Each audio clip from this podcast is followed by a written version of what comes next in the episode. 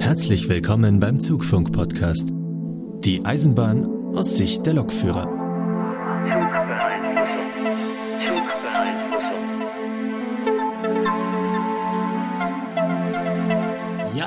Willkommen zum Zugfunk. Heute Folge 33. Heute sind wir wieder in äh, kompletter Mannstärke vertreten. Mit dabei sind einmal der Markus Hallo Leute. und natürlich der Lukas. Hallo zusammen. Ja, und äh, wie man hört, ich bin auch wieder mal mit dabei. Mahlzeit. Grüße. Ja, Jungs. Wie sieht es denn so euch- bei euch so aus? Was, was gibt es Neues? Was habt euch aufgeregt? Markus, erzähl mal. Was liegt dir am Herzen so Lava-Ecken technisch? Also ich hänge wie so ein nasser Lappen in der Kurve oder wie das Sprichwort nochmal ging. Also ich bin ziemlich au Eieieiei. Okay. ich bin schon so fertig, ich kriege noch nicht mal die Sprichwörter hin. Äh, ja. Ich mache Tag für Tag Unterricht im Unterrichtsraum und es ist kräftezehrend. Es ist kräftezehrend. Anstrengender, als ich es mir ursprünglich vorgestellt habe. Überhaupt ist es, äh, ich hole mal ein bisschen weiter aus. Ich hole mal ein bisschen weiter aus. Also, als ich mit der Alp-Ausbildung angefangen habe. Lukas, du lachst, aber eigentlich geht's genau darum. Wobei, Ich als EIP, also als Lehrling Azubi für den Beruf Eisenbahner im Betriebsdienst, Fachrichtung Lokführer und Transport, war ja ein typischer Besserwisser, ne? Also hey, ich habe die Ausbildung mit 28 angefangen, ich wusste eh alles besser, schon per Definition.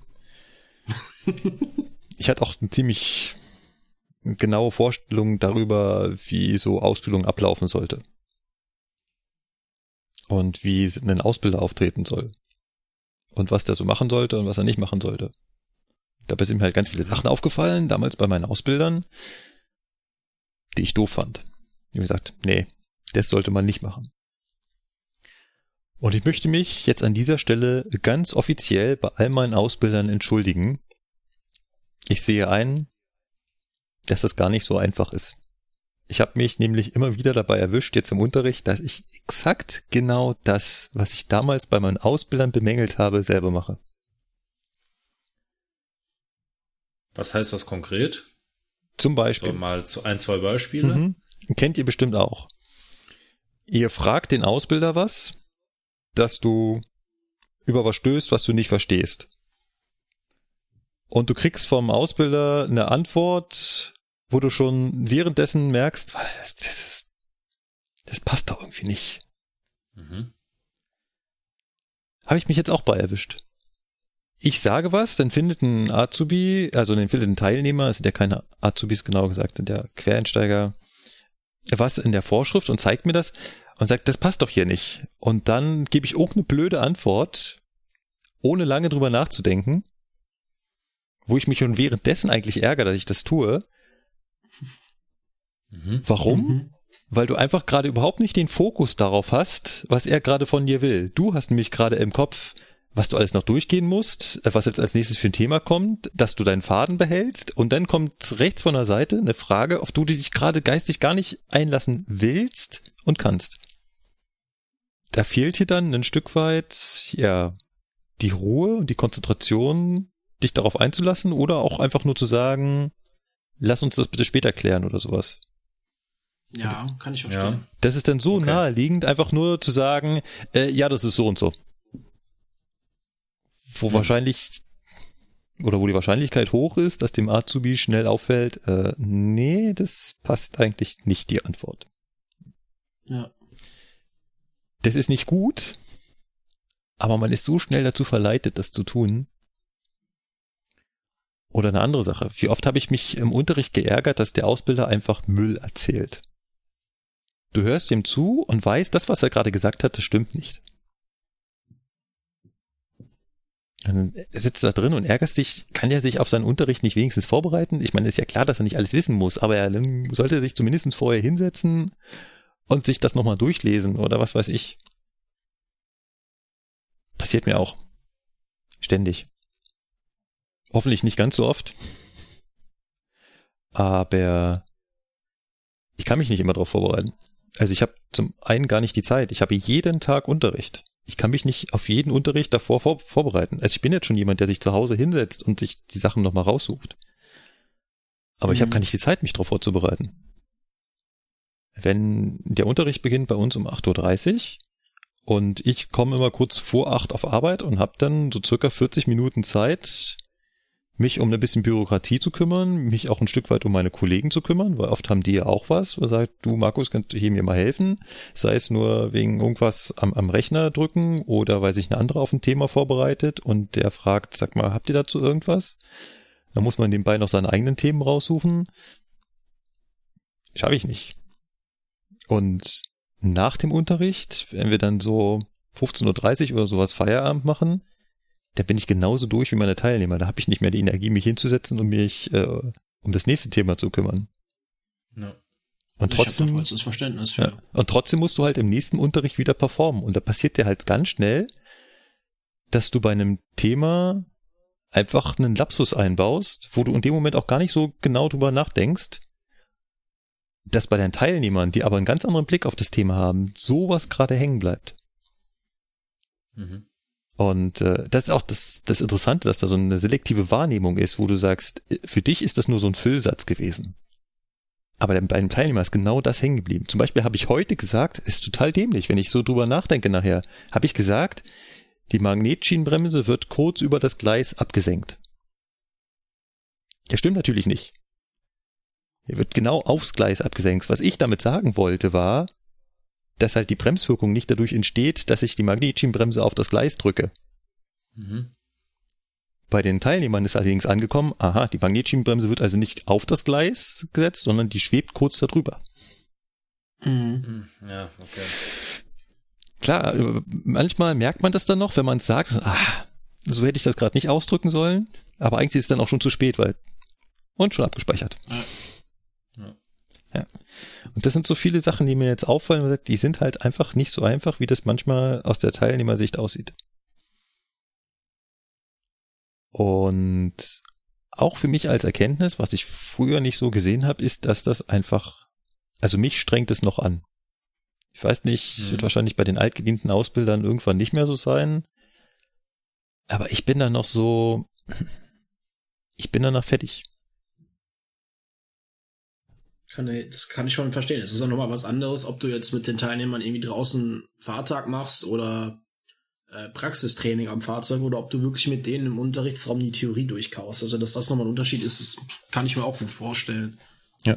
Aber selbst das Fahren ist auch anstrengender. Also das, das, ich glaube, wir haben die Frage schon mal geklärt. Auf einen Teilnehmer beim Fahren aufzupassen, ist anstrengender als selber zu fahren. Ja, oder quasi ja doppelt so konzentriert sein muss. Ja. Du musst quasi ständig mitdenken, was macht, was müsste er machen und dabei kontrollieren, was macht er gerade. Und Richtig. im Kopf schon vorausdenken, was wird jetzt gleich kommen, worauf muss er wieder reagieren. Und natürlich auch noch vorplanen, welchen Anschlusszug müssen wir noch erreichen, musst du noch den anderen Lokführer anrufen, damit du den ablösen kannst, musst du die VL informieren. Ja. Also ich mache mir den Job bestimmt gerade aktuell schwerer, als er ist, einfach weil ich auch ein Stück weit nichts falsch machen will. Gerade ja, am Anfang will man ja, ich sag mal, einen guten Eindruck hinterlassen. Wenn man ein paar Jahre dabei ist und man sagt, pff, meine Güte, habe ich den halt nicht angerufen. Wen stört's? Ja. Aber soweit bin ich noch nicht. Also so kleines Zwischenfazit für mich gerade in dem Moment, muss ich sagen. So schön es ist, so schön es auch ist, Ausbilder zu sein und geregelte Arbeitszeiten zu haben, von 8 bis 16 Uhr, was man immer so als Lokführer belächelt, so anstrengend ist es auch. Aber gut. Sehr, sehr angestrengt waren auch meine Teilnehmer. Ich habe in der letzten Folge ja angekündigt, dass ich mit ihnen eine Prüfung schreiben werde. Ist das die berühmt-berüchtigte Betriebsdienstklausur gewesen, oder? Genau, das war die Betriebsklausur. Mhm. Und das ist ganz witzig. Also für mich persönlich, weil das war das erste Mal, dass ich eine Prüfung, also die so richtig eine Prüfung ist, selbst aus der anderen Perspektive gesehen habe. Ich war Prüfungsaufsicht. Okay. Also ihr kennt das ja beide bestimmt, wenn man eine Prüfung bei der Bahn schreibt, dann gibt's ja jemanden, es ist woanders sicherlich auch so, der halt vorne sitzt und aufpasst, dass keiner abschreibt. Sowas Banales. Ja. Und das habe ich halt zum ersten Mal so gemacht. Kannte ich bisher noch gar nicht. Bisher habe ich mal nur als Teilnehmer drin gesessen. ist halt so ein 180 Grad Perspektivwechsel. Klar, das ist mal quasi die äh, nicht mehr die schwitzende Seite beim Versuch, äh, beim Abschreiben nicht erwischt zu werden, sondern eher die Seite, hm, erwische ich dich oder erwische ich dich nicht? Ja, ja. Das ist, du überlegst bei jedem Blick, den deine Teilnehmer so in den Raum machen, war der Blick jetzt auf ein anderes Blatt Papier? Sollte ich was sagen? Oder hat er einfach nur Gedanken verloren durch den Raum geguckt? Ja. Und ähm, genauso gibt's ja Teilnehmer, die, die stellen dann Fragen. Ich weiß nicht, ob ihr beide so jemand seid, der in Prüfungen Fragen stellt. Nein. Ich habe das persönlich nie gemacht. Ich dachte immer, alles, was es da... sei denn, ja, es sei denn, da ist jetzt irgendwie wirklich mal eine wirklich eine Unklarheit, was die Fragestellung angeht. Ja. Aber äh, im Sinne von, ja, wie ist denn das jetzt hier gemeint und ähm, worauf wollt ihr denn jetzt hier hinaus? Ne, sowas nicht. Wenn da jetzt irgendwie irgendwie Blödsinn steht oder so oder wirklich irgendwas unklar ist, dann habe ich auch schon mal gefragt. Aber ansonsten gibt ja Leute, die fragen dann, ja, wie ist das denn jetzt gemeint? Und das kann man da so oder so auslegen. Mhm. Mhm. Nein, Alter, das steht so in der 418. Schreib die Antwort dahin, wenn du sie weißt. Sonst mach weiter. Ja, das ist so. Es gibt Teilnehmer da drin, die sind halt einfach dreist und fragen. Hm. Die fragen dich dann als Prüfungsaufsicht quasi die umformulierte Frage, die eigentlich in der Prüfung steht. Oder fragen Mhm. irgendein Detail dazu, in der Hoffnung, da noch irgendeine Information rausziehen zu können. Vielleicht sagt die Prüfungsaufsicht ja irgendwas, was die in dem Moment, da fragen die einfach. Während andere halt drin sitzen und sagen, ich habe hier diese Prüfung, alles, was ich wissen muss, steht da drin, also muss ich das auch mit diesen Hilfsmitteln lösen können. Ja, Der ganz unterschiedliche Charaktere. richtig. Ich war immer einer derjenige, also in Prüfung bin ich auch immer einer derjenige, der gibt ungern vorher ab. Auch wenn ich schon längst mit den Aufgaben durch bin, blätter ich noch so unbeteiligt darin rum. Mhm. Warum? Weil ich hoffe, dass irgendjemand was fragt und der Herr Prüfungsbeaufsichtigende dann irgendeine Information fallen lässt, die auch wichtig sein könnte. Ja. ja. Ich habe auch nie vorher abgegeben, weil ich wusste dann nichts mit der Zeit anzufangen. Ja, außerdem stehst du dann mit Meistens, den, ja, ja. ja. Na, Nee, du, mach weiter, mach weiter. du, du stehst ja dann mit, also ich auch nicht, weil du stehst ja dann auch mit denen, die schon vorher abgegeben hat, umso länger draußen. Ja, richtig. Und dann kommt nämlich diese, dieses, man unterhält sich dann und dann, ja, wie, echt? Hast du das echt so beantwortet? Oh, ich habe Ja. das aber so beantwortet. Ja. Und dann kommt so, ha, scheiße, wer hat das denn Ja. jetzt richtig beantwortet? Ne? Wo ist die 418? Her damit! ja. Ja, kann Genau. ich Das äh, verstehen. ich noch. Da habe ich mich auch immer ein bisschen verrückt gemacht dann hinterher. So, äh, ja, stimmt. Oh, habe ich ganz vergessen. So, hm, ja, hm, ist das jetzt die Betriebsgefahr? Oh, ja, müssen wir mal überlegen, ne? Ja, aber ich war Naja. zum Beispiel einer, ich habe immer, wenn ich durch war, auch mit zweimal durchblättern, habe ich abgegeben. Ah, Weil ich mir einfach dachte, weil ich kenne mich, ich blätter dann noch ein drittes Mal durch, komme auf irgendwelche komplett behinderten Gedanken, streich das Falsche durch und schreibe irgendeine Scheiße dahin. Deswegen habe ich immer abgegeben. Weil ich mir dachte, Ja, okay, ja, Ja. den kenne ich auch wiederum. ich- das habe ich nämlich mich. auch gemacht. ich kenne mich ja gut genug. Ich denke mir dann so, bevor du jetzt hier irgendeinen Kack hinschreibst, der eine Betriebsgefahr gibt, gib, gib das Zeug lieber ab, dann ist das gut. Ich Ja. musste mich da wirklich, das musste ich mir auch antrainieren, dass ich zwar länger da gesessen habe, aber die Sachen dann beiseite gelegt habe und gesagt habe, nein, du veränderst da jetzt nichts mehr dran, ne? Weil über die drei Jahre Ausbildung und auch über die Zeit des Abiturs hat sich herausgestellt, das, was du als erstes dahin schreibst, ist zu 99 Prozent aller Fälle richtig. Und wenn du nämlich anfängst, dir hinter Gedanken zu machen, dann fängst du an zu überlegen und dann sagt der Kopf so, ja, ich habe da mal irgendwas gehört, das könnte Ja, genau richtig das. sein, weißt du was, schreib das mal dahin. Ich weiß zwar nicht, ob das 100% richtig, ja, ja, wird schon passen, ne? Nein, das geht sich nicht aus. Das passt nicht. Richtig. Ja, es war immer so, wo man sich hinterher gedacht hat, ja, hättest du das einfach mal stehen gelassen und es einfach mal gut sein lassen? Nein. Richtig, dann hättest du nämlich auch die Punkte mitgenommen. Alles wäre gut gewesen. Ja. Hm, naja. Ich habe dann nicht nur die Prüfungsaufsicht gemacht, sondern ich war auch Zweitkorrektor. Das ist auch eine witzige Variante. Also es ist alles witzig, aber es ist, ist halt spaßig. Also ich fand das, das ist eine neue Erfahrung, sag ich mal so. Und zwar wird so eine Klausur im Vier-Augen-Prinzip kontrolliert. Das darf also nicht einer alleine machen. Ja. Äh, hauptbeteiligt ist, also hauptverantwortlich dafür ist ein zertifizierter Prüfer. Das heißt, wir haben bei der Bahn Menschen, die sind von einem externen Unternehmen, zum Beispiel dem TÜV, zertifiziert dafür, dass sie prüfen dürfen. Bin ich nicht. Bin nur nicht zertifizierter Ausbilder.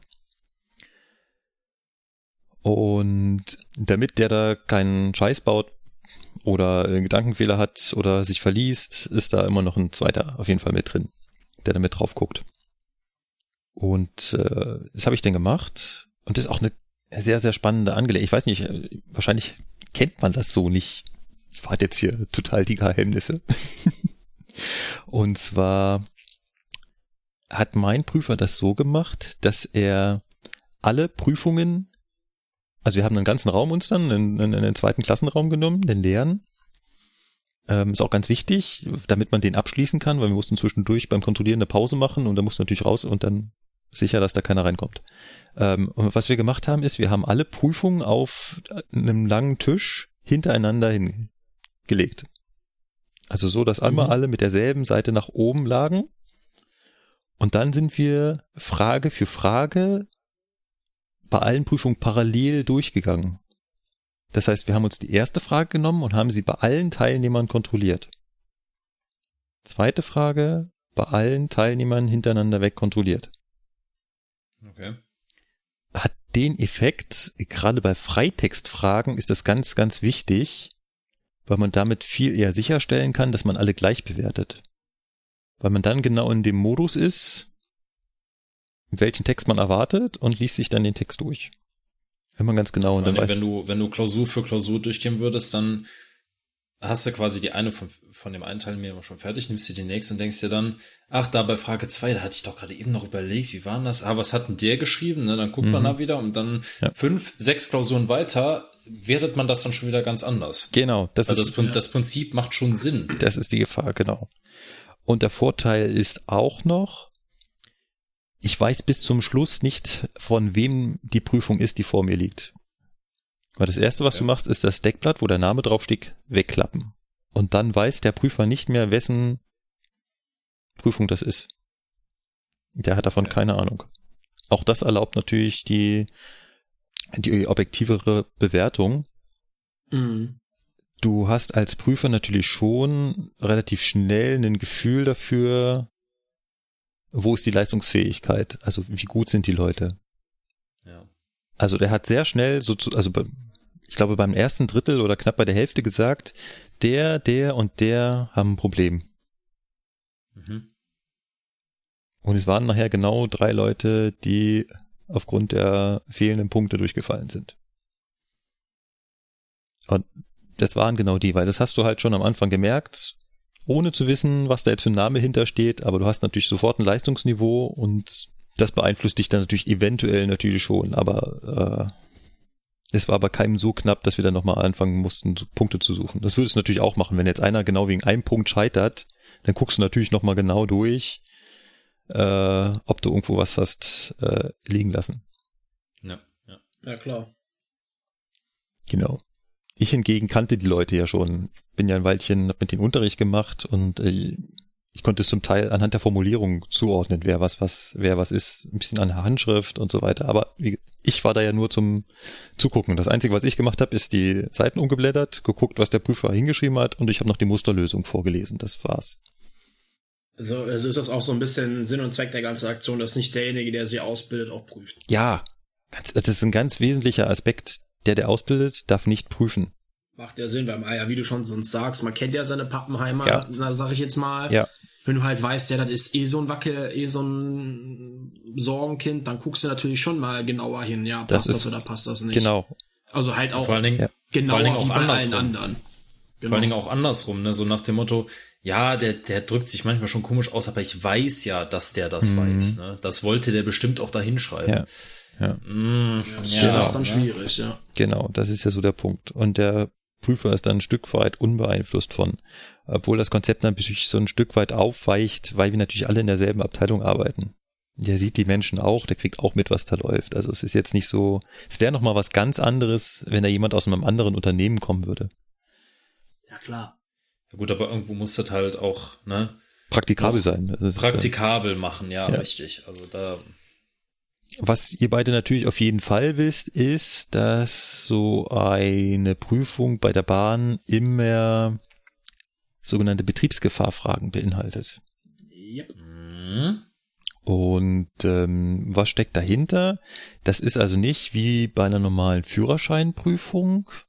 Also nehmen wir mal die vom, vom, vom, vom Autoführerschein, wo man einfach für falsche Fragen, auch wenn es Vorfahrtsfragen sind, einfach nur Punkte abgezogen bekommt, sondern wenn die Antwort von Fragen betriebsgefährdend sein kann, das heißt, ich könnte damit Unfälle bauen, dann würde eine Falschbeantwortung oder gar nicht Beantwortung dieser Frage zum sofortigen Nichtbestehen der Prüfung führen. ja. Wie steht das immer so schön an auf der ersten Seite? Es ist völlig egal, du kannst 99 von 100 Punkten haben in den restlichen Fragen. Du eine Frage mit betriebsgefährdenden Antwortmöglichkeiten falsch beantwortest, nützen dir leider deine 99 Punkte nichts. Darfst du nochmal machen. Genau. Ähm, es ist ein Stück weit so, dass man auch eine, also die Fragen sind gekennzeichnet, also Betriebsgefahrfragen sind mit einem Ausrufezeichen gekennzeichnet. Mittlerweile sind die auch sortiert, das heißt zum Anfang kommen alle die Fragen, die nicht betriebsgefährdend sind und danach kommen alle Fragen, die betriebsgefährdend sind. Es ist jedoch so, und das sagt der Prüfer meistens auch am Anfang dazu, es ist sehr wohl möglich, eine nicht als Betriebsgefahr markierte Frage betriebsgefährdend zu beantworten. Ja. Ja.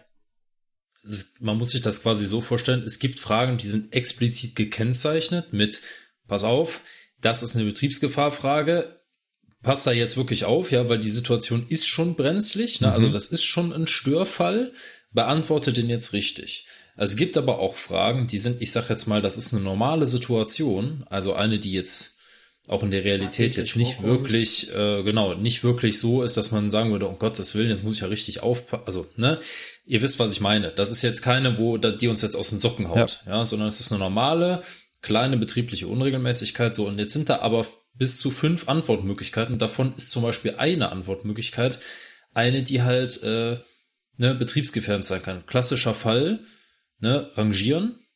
Du rangierst mit deiner Lok von mh, in irgendein Ausziehgleis rein und äh, an der Weiche in diesem Ausziehgleis gibt es kein Sperrsignal. So, und dann ist die Frage, ja, wie erhältst du jetzt die Zustimmung zum Zurückfahren, ne? Antwortmöglichkeit äh, sind dann natürlich, weiß ich nicht, mündlich, ne, Hochhalten eines Armes, das wären die beiden richtigen. Und dann steht da noch irgendwas von, ja, wenn die Weiche umgelaufen ist, kann ich wieder fahren.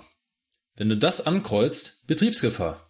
Ne? Auch wenn das keine Betriebsgefahrfrage ist, aber das ist eine betriebsgefährliche Antwort. Klassischer Fall. Ja, das ist mir in der Probeklausur tatsächlich. Ich bin, bin dieser Frage auf den Leim gegangen, weil für mich in dem Moment vom logischen Verständnis war, so rein vom Ablauf, ja klar, die Weiche muss ja richtig liegen. Das war nämlich so eine, genau, du ziehst raus und sollst wieder zurückkommen. Da stand drin, ja, wann dürfen sie wieder zurückfahren? Ne? Und ich so, ja, alles klar. äh, ich brauche die mündliche Zustimmung, weil Hochhalten des eines Abends ist ja nicht zulässig. Ja, Ja. dann habe ich noch angekreuzt, äh, ja, wenn die Weiche liegt, ne? Weil wenn die Weiche nicht liegt, wäre ja Kacke. Aha. Wenn du die halt ankreuzt, das ist halt betriebsgefährlich, ne? Weil in dem Moment geht ja der Prüfer davon aus, wenn dir das in Realität passieren würde, würdest du dann fahren. Und das ist halt, äh, ja. Ne? naja, war bei uns halt nur eine Probeklausur, kam mein Ausbilder zu mir hin, fragt mich, ob ich eigentlich bescheuert bin. Was ich mir dabei gedacht habe, dann habe ich mir das halt erklärt. Ich habe mir das so und so gedacht, meinte, er, ja, du bist trotzdem ein Vollidiot. Weil war an der Stelle nicht gefordert. Die meisten Leute fallen wegen zwei Gründen durch. Entweder Sie vergessen die Vorsignalfunktion an dem abgebildeten Signal und schreiben damit die Mhm. Fahrweise falsch. Oder sie vergessen im anschließenden Weichenbereich irgendwo was mit Zuklänge hinzuschreiben. Oh. Ja. Ja. Bei uns war auch mal klassischer Fall irgendeine Situation, wo du auf jeden Fall irgendwie erstmal anhältst, ne? Ja, am besten erstmal hinschreiben, anhalten, ne? Weil dann schreibst du da wirklich den, den kompletten Block hin, den die da sehen wollten, hast ein Stichwort vergessen. Also zum Beispiel, keine Ahnung, ne, weiß ich nicht, Übertragungsausfall oder so, ne? Und äh, du kriegst eine Zwangsbremse oder so, ne? Ja, dann wollen die aber nochmal explizit dahingeschrieben haben, dass du den Zug anhältst. Auch wenn der Zug das, ich sag jetzt mal selber machen würde, aber du hältst den Zug an. Ja, Ja. genau. An der Stelle tut sich auch immer wieder die Diskussion auf, sollte man das so weitermachen? Mit diesen, eine Betriebsgefahr sofort durchgefallen. Äh, auf Twitter ging es vor kurzem rum, da hatte eine Teilnehmerin aus äh, genauso einer Lokführerausbildung geschrieben, also öffentlich geschrieben, von daher kann ich das jetzt hier ganz frei zitieren, dass sieben von acht durchgefallen sind. Ach, ich erinnere mich, ja. Oh, oh. Und sie war halt die einzige, die bestanden hatte. Ja. Und da geht's natürlich um alles. Das ist keine, da kann man noch mal oder äh, das ist halt halb so wild oder Schuss vor dem Bug. Nein, die sind bei der Prüfung, die man früher mal genannt hat, DB schriftlich. Heute heißt sie Zusatzbescheinigungsprüfung. Also quasi die Abschlussprüfung. Ja, quasi eine Ja, ne? Abschlussprüfung. Das ist, das trifft eigentlich ziemlich gut. Also bei uns haben sie es auch damals noch so genannt, ne? als ich 2018 meine Abschlussprüfung gemacht haben, hieß es auch DB schriftlich, DB mündlich, DB praktisch. Und dann nochmal IHK schriftlich, IHK praktisch. Genau. Und diese DB schriftlich ist halt leider die schwerste Prüfung, die wir haben, weil da muss man alles, was man an theoretischem Wissen angehäuft haben, wiedergeben können.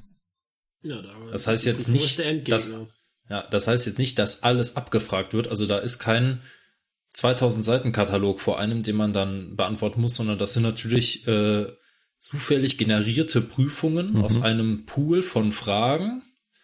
So, von den zu Prüfenden kriegt natürlich jeder dieselben Fragen, denselben Bogen. Aber klar, das kann, äh, das können Fragen aus wirklich allem sein. Man muss da einfach alles wissen. Ich meine, das ist ja hier auch keine, äh, keine, keine Prüfung zum Drehscheibenwärter, ja, das ist eine Prüfung zum Lokführer, ja. Verantwortung für, keine Ahnung, 800 Reisende oder äh, 2000 Tonnen Gefahrgut, ne? Also, das ist ja jetzt hier nicht so lustig. Ja. Das muss sitzen. Also man kann unsere Prüfungen alle wiederholen. Also alle unsere Prüfungen darf man einmal wiederholen. Und man darf sie mit besonderer Zustimmung noch ein zweites Mal wiederholen. Und dann hat sich das. Wenn man es also beim dritten Mal schreiben nicht hinkriegt, muss man sich einen anderen Job suchen. Wiedersehen. Das ist schon Oder ziemlich heftig. Vorne. Oder nochmal von, von ganz von vorne an. Oder nochmal von vorne anfangen. Ja, das geht auch. Ja, aber was heißt ganz schön heftig? Also, irgendwo musst du ja auch gewährleisten, dass deine Leute das auch können. Also Ja. die Bahn hat ja auch da eine Verpflichtung, nicht nur ihren Kunden gegenüber, Ja. sondern auch gegenüber äh, dem ähm, den gesetzlichen Grundlagen Ja, und so weiter. natürlich. Ne? Also wir können ja wir- da, da kann man auch keine Ausnahme machen im Einzelfall, wo man sagt, ja, also der hat ja schon Ahnung von den Fahrzeugen und so weiter. Ja, Betriebsdienst, das schafft er schon, ne, mit der Praxis. Nein, der hat das schriftlich nachzuweisen und wenn er das nicht kann, muss er das nochmal machen. Ja, aber es ist halt immer die Frage, wie gut kannst du in einem schriftlichen Test sowas beurteilen? Ja, du wirst ja aufgebaut. Das ist ja nicht quasi, du arbeitest oder du äh, lernst acht Monate und äh, auf den einen Tag hin und an dem einen Tag wird das alles geprüft, sondern es werden ja mehrere Prüfungen gemacht. Ja. Und es wird ja immer wieder mit, auch mit LEKs, also mit Lernerfolgskontrollen, quasi Ja. so wie eine Schule so ein Test, ne, wird das ja immer mal wieder nachgeprüft, der Wissensstand abgeklopft und so weiter. Und wer bis dahin noch nicht gerafft hat, ja, dann ist das halt auch ein bisschen schwierig dann, ne? Also das, ja, das ist ja quasi nicht so, als würden die Teilnehmer zum Prüfungstermin alle ins kalte Wasser geschmissen, so nach dem Motto, so, Nee. jetzt machen wir für alles eine Prüfung. Nein, nein, das nein. wird ja schrittweise Natürlich. aufgebaut. Die werden darauf vorbereitet. Ja, und dann muss man halt auch sagen, okay, an irgendeinem Punkt muss man dann auch den, wie gesagt, den Verpflichtungen dann Rechnung tragen und sagen, Leute, ne, ihr habt das jetzt acht Monate gelernt oder bei den Alps, ihr habt das jetzt drei Jahre gelernt. Irgendwann muss das halt sitzen. Und heute ist der Tag der Wahrheit. Wir haben euch lang genug vorbereitet, ihr habt genug Tests geschrieben und etc. etc. Jetzt muss das sitzen. Weil es kann ja draußen auch passieren, dass sie dass die Hölle losbricht und du fast alles an einem Tag können musst. Hm, Ja. ja. Das ist das halt. Ne? Ja, ja. Ich meine, ich, ich weiß schon, was du meinst, klar, aber wie willst du es anders machen? Ja, ich ich habe dafür keine Patentlösung, überhaupt nicht, überhaupt nicht. Ich auch nicht. Man, man, man könnte sich was ähnliches vorstellen, wie wir hatten es ja gerade bei der Kfz-Führerscheinprüfung, wo auch eine Vorfahrtsfrage nur ein Punktabzug ist, aber halt ein massiver Punktabzug, so dass ich davon mir nur eine erlauben könnte. So ein Modell, weiß ich nicht. Es gibt auch äh, Überlegungen, das ähm, zu machen, dass ich sowas im Nachhinein ausräumen kann. Das heißt, wenn ich eine Betriebsgefahr habe, kann ich in einer mündlichen Prüfung nochmal direkt auf dieses Thema angesprochen werden, um das auszuräumen. Man könnte auch sowas ähnliches machen, wie man es bei, beim, beim Abitur macht, dass man halt so eine ganze, also alle Prüfungen irgendwie hintereinander macht. Man muss halt in der Gesamtheit ein gutes Paket abliefern und kann dann halt eben Mängel beim einen durch eine besondere gute Leistung beim anderen richtig machen. Ich weiß es nicht. Gut, das, das wäre ja sogar denkbar, weil es gibt ja tatsächlich, kommt ja darauf an, was man für ein Lerntyp ist und so weiter, gibt Leute, die können sich in Worten besser fassen als schriftlich. Ja. Also die können dir Sachen besser Ja. erklären, also mündlich erklären, als es dir jetzt per Musterlösung hinzuschreiben. Ne? Weil das kommt ja auch immer darauf an. Manchmal hast, liest du dir irgendwas durch. Ich habe das, ich kenne das ja selber von mir. Du liest dir irgendwas durch, denkst dir, ja, also der hat das jetzt hier so kompliziert hingeschrieben. Das ist zwar im Kern irgendwo richtig, aber der hat sich jetzt so oft um sich selber gedreht, dass das schon fast wieder Richtung falsch geht. Ja, ja. ja. So, und Ja. da denkst du ja, wenn du dann denjenigen nochmal mündlich prüfst, dann merkst du halt, alles klar, der hat das verstanden. Der ist einfach manchmal nur zu doof, das vernünftig hinzuschreiben, Beziehungsweise das auch eindeutig ist. Ja, beziehungsweise auch zu doof, also in Anführungszeichen zu doof, es in Multiple-Choice-Fragen umzuwandeln. Die Teilnehmer wissen, also die kennen das, die können einen Vortrag halten über Sperrfahrten, wo alles drin ist. Aber fragst du sie mit deiner Multiple-Choice-Frage nach einem expliziten Fall, so wie Sebastian gerade gesagt hat, da steht dann drin ja, dass die Weiche umläuft. Und Sebastian denkt, na ja, die Weiche muss auch umlaufen, also muss ich das ankreuzen. Mhm. Darauf wurde aber gar nicht gefragt. Gut, in der Prüfung habe ich das ja dann auch Gott sei Dank wieder richtig Ja, gemacht. aber ne? der Gedankengang ist ja total nachvollziehbar. Und ja, ja. Ja. Das, ich habe da, ich war mir in dem Moment, bis auch wie mein Ausbilder zu mir kam, ich war mir ja keiner Schuld bewusst so. Dachte mir, ja, meint er, was hast du da hingeschrieben? Ich sag, ja klar, die Weiche, ich kann auch die scheiß Weiche nicht kaputt fahren. Ich will ja nicht in die, ne? Ich sag, hä? Was willst du von mir? ja, Schwierig, schwierig. Also manchmal hat man auch so eine Prüfungsfrage vor sich, wo man denkt, okay, also die ist jetzt, die Situation, die die da beschreiben, ist halt etwas schwammig, ja. Und dann kommt wieder der Grundsatz, nicht zu viel in die Fragen rein interpretieren. Mhm. Einfach nur auf das antworten, wonach da gefragt wird. Genau. Nicht noch irgendwie links noch was anbauen und rechts noch was anbauen und ja, ist Ja, aber das was hier ist jetzt eigentlich bei schon geklärt? Nein. Vollmond und wenn Richtig. ich Also gerade gerade bei so Sachen wie ich hatte es heute, ich hatte heute äh, SAK-Schulung für Selbstrettungskonzept und da geht's ja um diese ganzen Sachen wie ne, Brand im Zug und Notbremse und dem ganzen Kram. Und da waren dann natürlich auch Fragen, ja, was mache ich denn, wenn das ist und was mache ich denn, wenn das ist? Ja, Leute, das ist im Einzelfall ist halt sowieso was anderes, ja, weil wenn da hinten drei Wagen brennen, ja, dann kommt halt eigentlich im Prinzip gar nicht mehr so richtig drauf an, was in der Vorschrift steht. Sieh zu, dass du den Zug aus dem Tunnel bekommst, ja. ja, Zugriff jetzt. Und Ja. dann wird auch nicht mehr großartig hin und her gefragt. Aber klar, ne, in der Prüfung ist das natürlich, macht das so, wie das in der 418 steht. Ne, und ihr wisst jetzt selber, ne, das Thema ne, SRK, das ist einfach unheimlich wichtig. Ja, und das ist jetzt kein Thema, Ja. wo man so äh, großartig dann überlegen sollte, ja, aber das ist ja gar nicht richtig geregelt und so weiter. aber apropos äh, SAK, Lukas, das heißt, du bist auf der Strecke.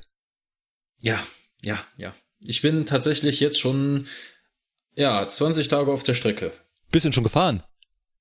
Ja, ein bisschen. Aber äh, Also selber Ich darf habe ich halt noch nicht. lassen, ja. Also man muss das ja mal von äh, ganz vorne erzählen. Also ich habe am 1.1. nicht alleine beim Fernverkehr in Köln auf der Strecke angefangen, sondern mit mir haben da noch weitere Leute angefangen. Also mich eingeschlossen sind von der Bereitstellung Köln, also vom Fernverkehr selber. Und der Rest ist halt von Cargo, von Regio, von Privatunternehmen noch dazugekommen. hm, Und ähm, jetzt muss man natürlich sagen, okay, klar, ne, die, die Leute, mein Gruppenleiter etc., die kennen uns ja alle noch von damals aus der Ausbildung. Ne? Die wissen auch, wie unser Wissensstand ist. Die wissen natürlich auch, dass wir unsere Abschlussprüfungen ganz toll gemacht haben. Bla bla bla bla. Aber es wurde halt gesagt oder beschlossen, die Alps, also wir, wenn wir jetzt nach anderthalb Jahren Bereitstellung wieder zurück auf die Strecke kommen, machen wir nochmal ein bisschen Wiederholung. Weil diesen ganzen betrieblichen Klimbim, den du in der Bereitstellung nie machst, den musst du für die Strecke natürlich wissen. Mhm. Ne? Weil auf der Strecke kann es schon mal sein, dass du irgendwie zurücksetzen musst. Ja. Deswegen hatte ich jetzt eine Woche Betriebsdienstwiederholung, dann jetzt heute einen Tag SRK-Wiederholung und im März gibt's dann noch mal, ich glaube vier Tage sind das LZB-Wiederholung und das war's. Und in der gesamten restlichen Zeit bis quasi Mitte, Ende März ist akutes Streckenkundefahren, weil ich habe von meinem Gruppenleiter den Auftrag bekommen, Lukas, du kannst ja durch die Bereitstellung ziemlich viel an Fahrzeugen fahren, du fährst dich bitte überall streckenkundig. Ja, okay, da hast du erstmal richtig was zu tun.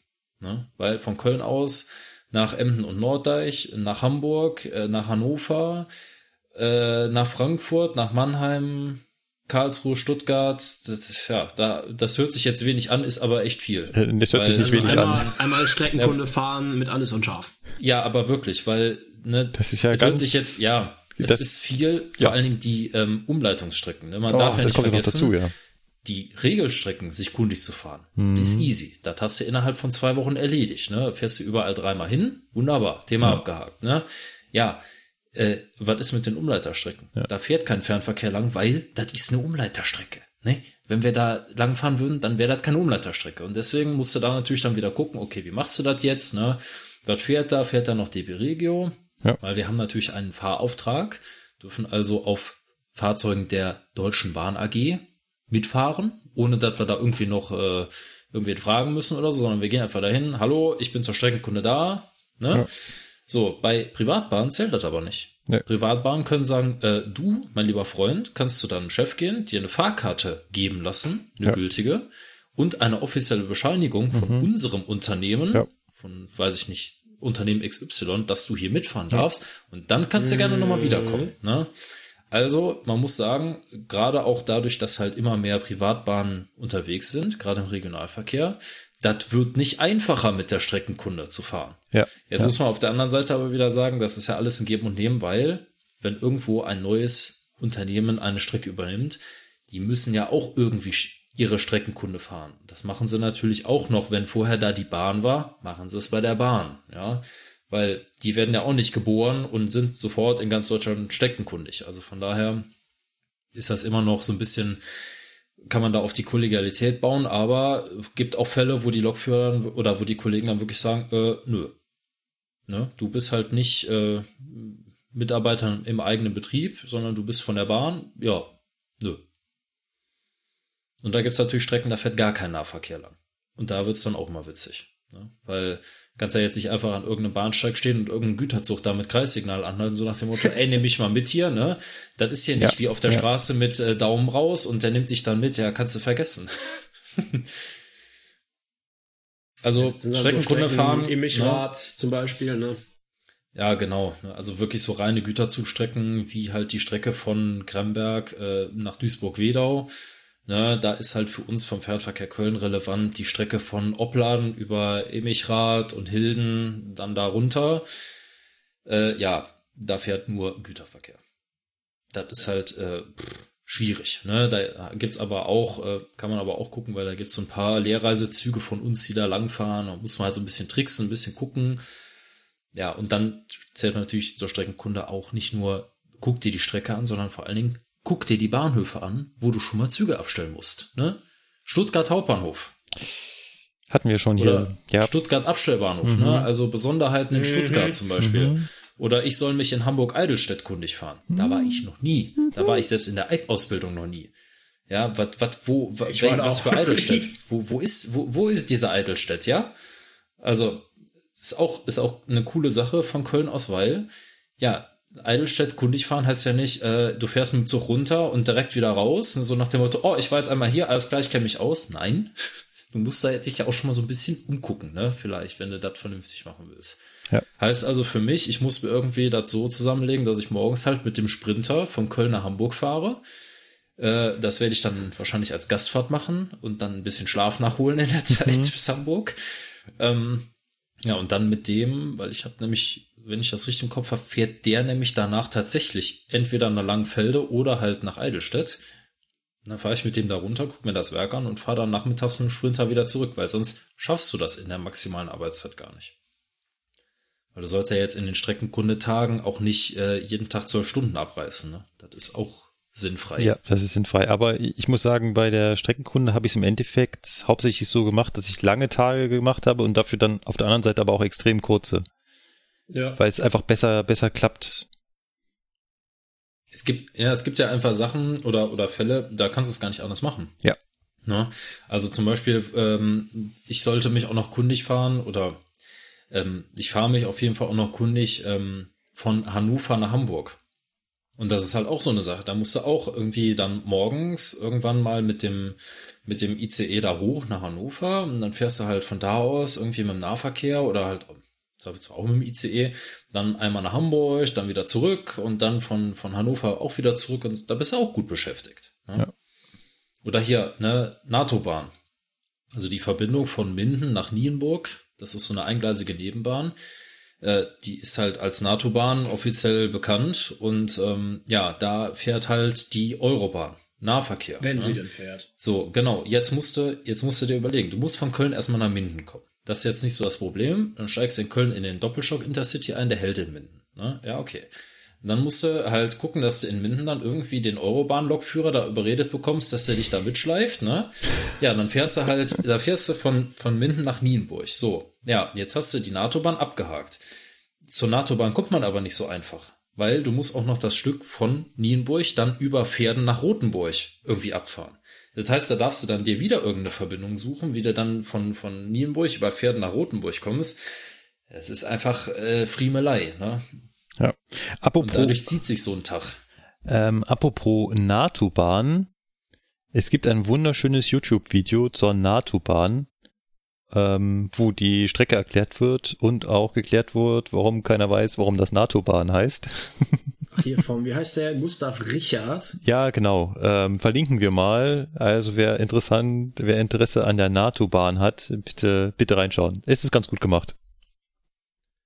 Genau, also das ist so eine eingleisige Nebenbahn, die ist äh, elektrifiziert und da gibt's halt äh, ungefähr 596 Millionen unbeschränkte Bahnübergänge mit Pfeiftafeln. Da gibt es Bahnhöfe, die sind durchgeschaltet, also da ist, der ist nicht örtlich besetzt durch einen Fahrdienstleiter, da sind einfach beide Einfahrsignale, jeweils von den Richtungen halt, auf Fahrt gestellt. Hm. Wenn man da das erste Mal als Eib im zweiten Lehrjahr lang fährt und sich denkt, warum ist das Einfahrsignal der Gegenrichtung bei einer eingleisigen Strecke auf Fahrt? Hm, das kommt einem dann schon komisch vor. Man denkt natürlich im nächsten Moment so, das wird ja irgendeinen Grund haben, dass es auf Fahrt steht. Kommt mir jetzt möglicherweise auf der eingleisigen Strecke ein Zug entgegen? Und der Ausbilder nur so, Lukas, mach langsam. Ne? Mach langsam. Alles, alles schick hier, alles wunderbar. Der Fahrdienstleiter, der ist momentan unpässlich hier. Ja, der wollte nur zusehen, dass das hier läuft auf dem Bahnhof, ne? Und hat einfach beide Signale auf grün gestellt und die anderen Bahnhöfe kümmern sich um die Zugfolge. Ah, ja gut, de. Hm? Sebastian, Ja. du hast angekündigt, du kommst äh, zu mir. ja genau. Ich äh, habe eine Heimsuchung angekündigt, so ungefähr. Machen wir da eine Podcastaufnahme irgendwie draus? Das wäre lustig. Das geht sich sicherlich aus. Also, Schauen wir mal. Wir sind nicht den ganzen Tag beschäftigt. Also, hoffe ich mal. Worum geht's? So, worum geht's? Ja, äh, ich krieg äh, mal eine Ausbildung. In der letzten Folge haben wir noch drüber hergezogen und schon, man muss einfach nur, Nein, man muss sich manchmal auch einfach selber um Sachen kümmern, dann läuft das auch. Ähm, ja, und zwar äh, werde ich demnächst äh, Mitglied des Allgemeinen Deutschen Lokomotivclubs. Ähm, nein, also ich kriege Ausbildung für die, Di- für die Schleppdieselloks der Baureihe 218 bei uns. Das sind meistens zwei an der Zahl, die im Betriebsbahnhof stehen und warten, dass irgendwas kaputt geht. Ja, und da äh, wird es wohl so laufen, dass wir die ersten, korrigiere mich jetzt, vier Tage, meine ich, in Köln sind und den Rest der Ausbildung werden wir dann bei den Kollegen im schönen Bayern äh, verbringen, weil in Köln die zwei Loks müssen halt da stehen, falls was passiert und ja. Den fahrenden Teil werden wir dann im Allgäu, hoffentlich mit ein wenig Schnee, äh, so über die Bühne bringen und ja. Da Genau. werde ich sicher den Markus halt ein oder andere Mal ein wenig nerven. Ja, also bei uns sind die äh, Dieselloks der Baureihe 218 noch im Regelbetrieb im Einsatz, nicht nur als Schlepploks und von daher kann man ja ganz gut die, die Fahrausbildung machen, weil zu einer Lokausbildung gehört natürlich auch das Fahren und dann kannst du hier bei uns dann da am Rad drehen. Genau. Äh, warte mal, ich muss mal gerade ganz kurz den Rauchmelder von der Decke schrauben. Ich komme gleich wieder. ich musste den Rauchmelder von der Decke schrauben, weil ich bin hier in meinem Arbeitszimmer am Dampfen. Und ich dachte mir, bevor jetzt gleich hier Alarm Ah. ist, schraube ich den lieber von der Decke, leg den irgendwo in den Flur und mach die Tür zu. Genau. Ja. Dann würde ich mal vorschlagen, machen wir die Laberecke zu und äh, hüpfen mal zu unserem, ich nenne es jetzt mal Hauptthema. Ist jetzt kein richtig großes Hauptthema, aber Es wurde uns in, in Massen zugetragen. Wir sollten uns doch damit mal beschäftigen. richtig. Ich habe mir den Vortrag dann heute Morgen äh, auf der Zugfahrt noch äh, zur Gänze reingezogen, weil ich hatte Zeit, aber ja, war, war sehr interessant, muss ich sagen. Ja. Ähm, vielleicht sollten wir mal unsere Hörer mit ins Boot holen, die jetzt noch nicht anhand des Titels der Folge erkannt hat, worum es geht. Und zwar geht es um einen Vortrag gehalten auf dem 36C3, also auf dem 36. Chaos Communication Congress. Also die Veranstaltung, die jährlich stattfindet vom Chaos Computer Club. Und dort hat David Kriesel einen Vortrag gehalten, der nennt sich Bahnmining. Genau. Und worum ging's da? Was hat er getan? Er hat sich schon in der Vergangenheit mal damit hervorgetan, dass er Daten eingesammelt hat und sie ausgewertet hat. Also der Junge ist äh, beschäftigt sich so auch beruflich mit Data Mining. Das ist ähm, ein neudeutscher Begriff dafür, dass man sich Massen an Daten nimmt, die irgendwo anfallen, mit denen man früher eigentlich nichts angefangen hat, heute aber ganz interessante Sachen draus zieht. Lasst uns in äh, das Thema einsteigen mit äh, einem kleinen Einspieler. Unsere Geschichte heute beginnt im Jahr 2018. Am Ende des Jahres 2018 hat nämlich die Bahn gesagt, rund 75 Prozent ihrer Fernzüge seien pünktlich gewesen. Und dafür muss man erstmal wissen, was ist denn pünktlich, ja? Und die Bahn errechnet das folgendermaßen. Die sagen, wenn ein Zug bei einem Stopp weniger als sechs Minuten zu spät ankommt, dann ist er pünktlich. Das ist wirklich die Definition und wir übernehmen das einfach, dann müssen wir da nicht handeln irgendwie. Ähm, und dann errechnen Sie den Prozentsatz aller Stops, bei denen das der Fall ist und das wären bei knapp 75 Prozent in 2018 so der Fall gewesen. Und das hat mich in meiner persönlichen Erfahrung irgendwie gestört. Ja. Ähm, in den in den letzten Jahren äh, bin ich ähm, quer durch Deutschland gereist, ähm, davon relativ häufig mit der Bahn, ja. Und dann habe ich in meine Mailbox geguckt und für mehr als die Hälfte meiner Fahrten habe ich ähm, diese E-Mail von verspätungsalarm.bahn.de und da dachte ich, ich bin wohl dieser eine Typ, ja, der aufpassen muss, nicht vom Blitz getroffen zu werden, ja, während er den Sechser im Lotto abholt, ja. Und ich wollte das dann genauer wissen, also habe ich mal in die Statistiken geguckt, die auf der Webseite der Bahn sind, und dann habe ich gesehen, da sind kaum welche. Und die Bahn bietet auf ihrer Webseite nur die Prozent der pünktlichen Stops pro Monat an fürs Gesamtnetz, ja, bundesweit, nochmal getrennt in Nah- und Fernverkehr. Und das ist zusammengefasst, damit kann man nichts anfangen. Ja. Man kann da nicht nach bestimmten Verbindungen filtern. Man kann auch nicht gucken, bei welchen Bahnhöfen die Performance besonders schlecht ist oder gut ist. Und alles, was interessant ist oder was ich interessant fand, das geht nicht. Ja. Also habe ich am 8. Januar begonnen, die Deutsche Bahn zu Vorratsdaten speichern. Genau. Das heißt, was hat er gemacht? Er hat über die ganz offizielle Schnittstelle, wo man einen Zugang beantragen kann, die Daten abgefragt. Und da kann man zum Beispiel fragen, ist dieser Zug, ist ein bestimmter Zug pünktlich oder kann sich äh, von einem Zug den Zuglauf anzeigen lassen oder kann sich von einem Bahnhof die Ankünfte und Abfahrten und sowas anzeigen lassen. Und das hat er quasi für jeden Bahnhof die ganze Zeit ständig abgefragt. Da kommen natürlich eine Massen an Daten raus. Ähm, deswegen nennt man den ganzen Job dann auch Data Mining. Also das, äh, ja, sagt man ein deutsches Wort für Mining? Äh, äh, Ja, das, das. Ausgraben. Ja, ne? ausgraben, Also, du hast quasi ausgraben. einen undefinierbaren Berg von Daten Ja, und willst genau. dir die Diamanten daraus. Ja. Das, was du wirklich brauchst. Da, gen genau, da, genau, das ist es. Und ähm, da zeigt er halt ganz viele interessante Diagramme und Auswertungen, die wir so bisher auch, wo wir bei der Bahn arbeiten, so noch nicht gesehen haben. Ein paar davon sind das, was wir so erwarten würden. Und ein paar sind auch Sachen, oh, das ist ja interessant. Zum Beispiel hat er sich die einzelnen Bahnhöfe angeschaut. Das heißt, welche, an welchen Bahnhöfen sind denn Züge eher pünktlicher und welchen sind sie unpünktlicher?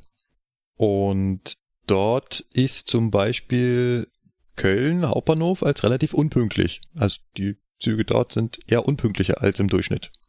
Genau, also Was? ich meine, die größten Verspätungstreiber, die er in seinem äh, Vortrag aufführt, sind Hamburg Hauptbahnhof, Köln Hauptbahnhof, Mannheim Hauptbahnhof, Frankfurt Flughafen und Frankfurt Hauptbahnhof. Ja. Lustig ist Frankfurt, das ist zum Beispiel sowas. Frankfurt Flughafen, da dachte ich, hallo, Frankfurt Ja. Flughafen, das ist doch nur, Hätte ich auch nicht gedacht. Er, er sagt ja explizit, äh, die Verspätungstreiber nennt er sie ja. Ja. Klar, ne, wenn du dir anguckst, was teilweise am Flughafen für einen Fahrgastwechsel stattfindet, das klappt in den zwei, beziehungsweise am Flughafen drei Minuten Standzeit einfach nicht.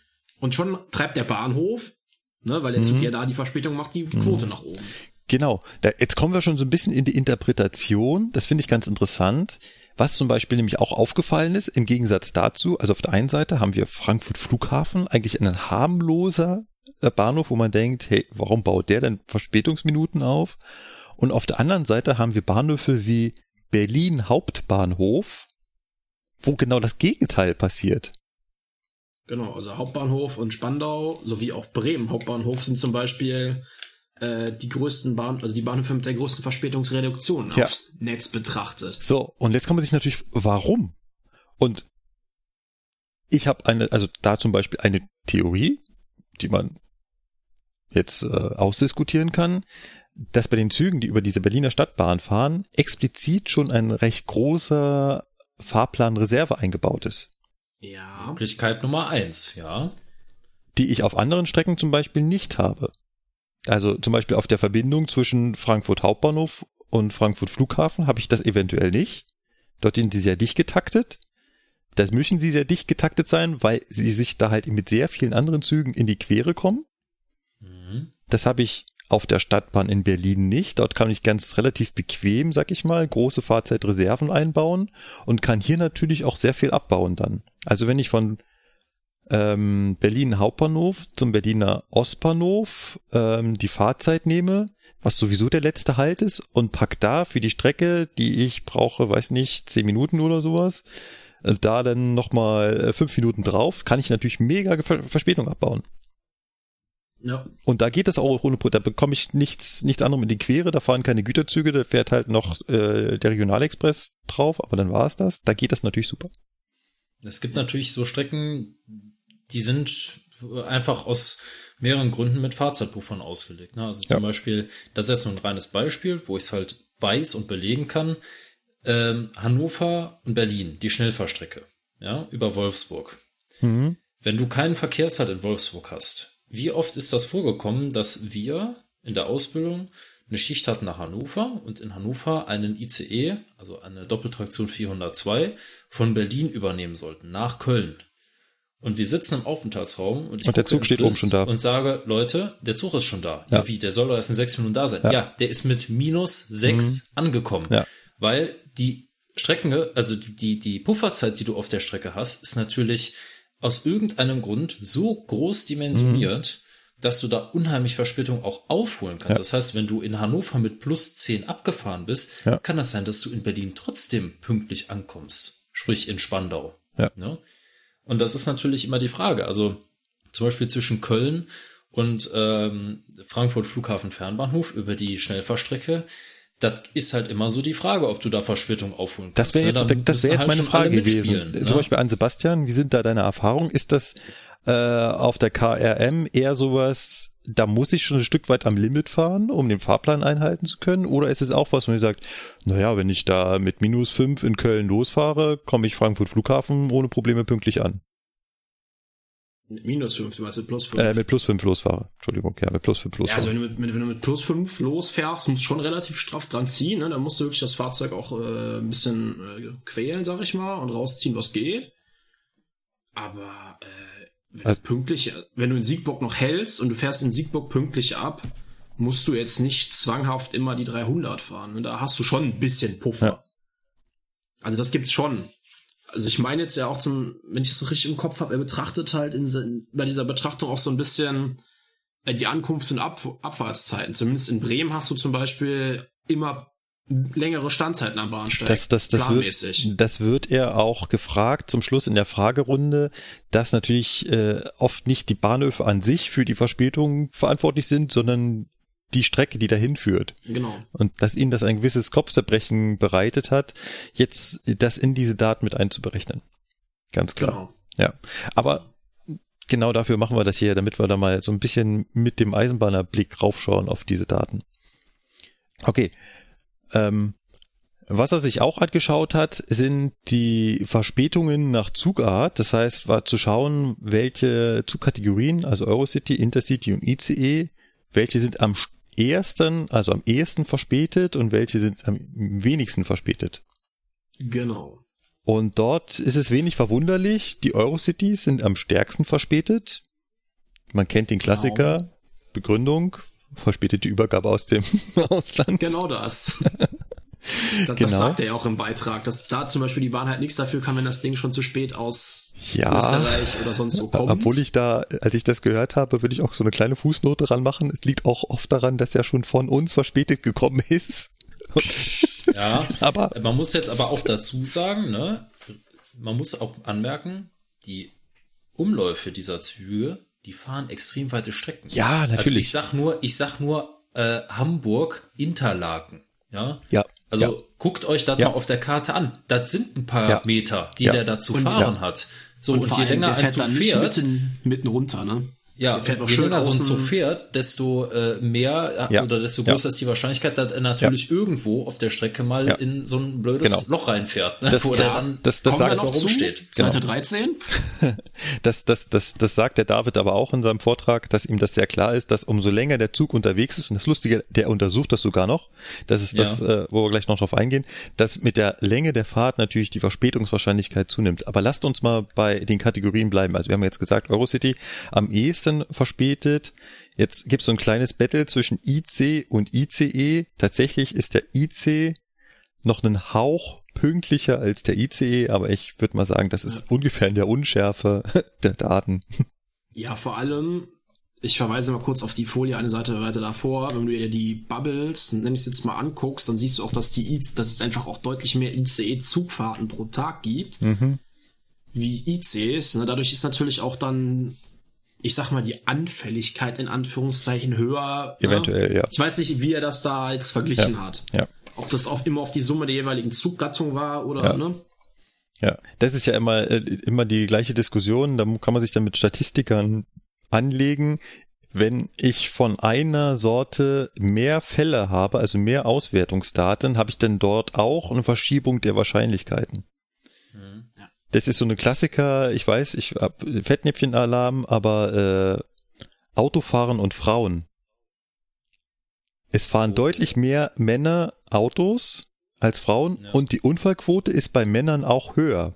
Jetzt ist natürlich, kann man natürlich diskutieren, ja, es ist ja die Wahrscheinlichkeit bei den Männern größer, dass da Idioten dabei sind, die nicht fahren können, als bei den Frauen. ne? Also klassische ja, ja. Statistik ähm, ist halt wirklich die Frage, die dahinter steht. Habe ich, wenn ich mehr Fahrten habe, eine Verschiebung der Wahrscheinlichkeiten? Ähm, ich würde sagen, ja. So, und der Statistiker sagt, nö, die Wahrscheinlichkeit ist bei beiden dann gleich, ist nur ein anderer Prozentsatz. Äh, ja, jetzt muss eine Sache noch zu dem Thema Pünktlichkeit. Ja. Ne? Also jetzt, ich kann halt nur aus eigener Erfahrung berichten, ne? es jetzt gilt natürlich jetzt auch nur wieder für Köln. Wir haben auch wirklich Intercity-Linien oder auch ICE-Linien, wo man wirklich sagen muss, wenn die mal verspätet sind, dann kommen sie gar nicht. Also, ja, wirklich, Beispiel ist die Intercity-Linie nach Dresden. Ne? Also da, wo der Doppelstock Intercity mhm. fährt. Ne? Jetzt hört man ja vom Doppelstock Intercity immer so, ja, der ist ja so anfällig und so weiter. Ohne Schloss, wenn ich Spätdienst hatte im BBF und ich hatte die Dosto-Schicht, dann muss ich wirklich sagen, wenn der gefahren ist, dann kam der aber auch auf die Minute pünktlich in Köln an. Und der fährt von Dresden mit mindestens einmal Kopf machen, einmal quer durch Deutschland bis nach Köln. Das ist jetzt auch eine relativ weite Strecke. Da hat er also auch genug Zeit, um das einzusammeln. Ja. Und da muss ich echt sagen, diese Züge, ich weiß jetzt ja auch mittlerweile, woran es liegt, die haben auch einfach gute Fahrzeiten. Ja. Also es kommt natürlich ja. auch immer darauf an, bei allem, ne, das ist jetzt wieder so Hintergrundwissen, ne? Es ist natürlich immer die Frage, wie straff mache ich einen Fahrplan? Ja, ja? ja. Wie ist die Streckenauslastung ja. auf dem ganzen Weg? Ne? Ja, das so, könnte zum Beispiel, genau, das könnte genau ein Grund sein, warum ICs pünktlicher sind als ICs, dass womöglich die IC-Fahrpläne einfach nicht so straff gestaltet sind. Ja, das ist halt gut möglich. Ne? Also auch so zum Beispiel die Intercity-Linie nach Norddeich oder so.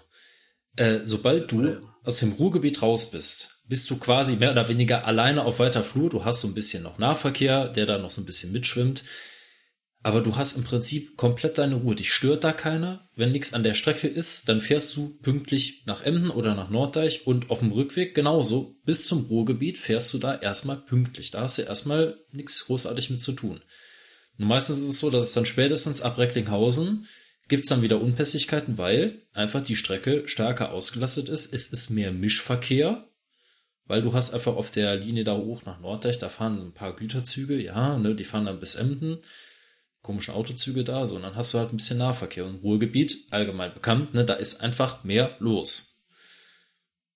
Also von daher, ja. du kannst halt je nachdem, wie die Fahrpläne gestaltet sind, da wirklich auch gut was rausholen. Andersrum ist es natürlich noch frustrierender. Du lässt dir quasi von der Nordsee aus bis äh, zum Rande des Ruhrgebiets, lässt du dir, ich sag jetzt in Anführungsstrichen Zeit, ne, also hechtest da nicht wie, äh, wie ein Bekloppter da durch die Gegend, weil du hast ja die Zeit und es stört dich ja auch keiner. Umso frustrierender ist es natürlich, du bist auf dem Weg in den Feierabend, willst die Leute pünktlich nach Köln bringen, ja, und ab dem Ruhrgebiet ist dann leider wieder das Problem, ne, da ist dann irgendwie hm, verspäteter Regionalexpress, der, weil der halt vorher hinter einem Güterzug hergefahren ist, was weiß ich, ne, ist halt einfach blöd. Ne? Ja, da bringt ja dann ja. auch die Fahrzeitreserve nichts mehr. Ne? Genau, du, du kannst halt auch keinen Vorsprung äh, dir genau. reinfahren. Das genau, das ist halt das bei Blöde bei der Bahn. Nach dem Motto, ja, ja, warum nutzt ihr denn eure Fahrzeitreserve nicht aus? Ja, weil dann halt die Kunden kommen und sagen, Leute, ich war pünktlich am Bahnhof, wo ist der Zug? Warum ja. ist der schon abgefahren? Der ja, ist mit Vorsprung losgefahren.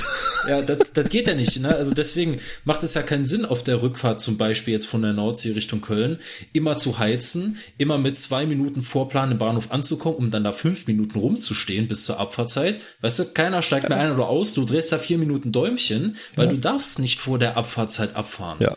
Das geht einfach nicht. Ne? Ja. ja, ist halt, ist halt ja. immer so eine Sache. Ne? Es ist ja. leider, äh, viele Dinge spielen da halt rein. Ne? Was ich gerade noch sagen wollte zum Thema Mischverkehr. Was ich gut finde, er, er sagt ja auch in seinem Vortrag nochmal, dass der Vergleich zum Beispiel mit Japan einfach hinkt, weil die nur die Großzentren verbinden und keinen Mischverkehr haben. Das mhm. fand ich sehr gut, mhm. dass er das in seinem Beitrag ja. nochmal explizit ja. unterstreicht, weil das ja äh, viele Medien gerne sagen, ja, aber in Japan, in Japan. Mhm. Die haben ja. ganz andere Voraussetzungen. Ja. Wirklich. Ja. Ganz ja, nicht, nur da, wir müssen ja gar nicht so weit gucken. Du kannst ja auch nur nach Frankreich gucken. Da sind auch die ausgebauten Schnellfahrstrecken, für der TGW lang fährt, da ist auch kein Mischverkehr. Ja. Da fährt auch nur ja. der Schnellverkehr. Ja, so, und der verbindet die Ballungszentren. Mhm. So, und da ist natürlich dann auch, äh, klar, wenn das da mal richtig äh, knallt oder so, oder da irgendwas an der Strecke ist, äh, Riesensignalstörung oder so, ja, dann können die auch nichts machen. Ne? Aber da ansonsten so Verspätungsauf, Verspätungsaufbau durch Mischverkehr oder durch Zugkreuzung oder was weiß ich, das findet da einfach nicht statt.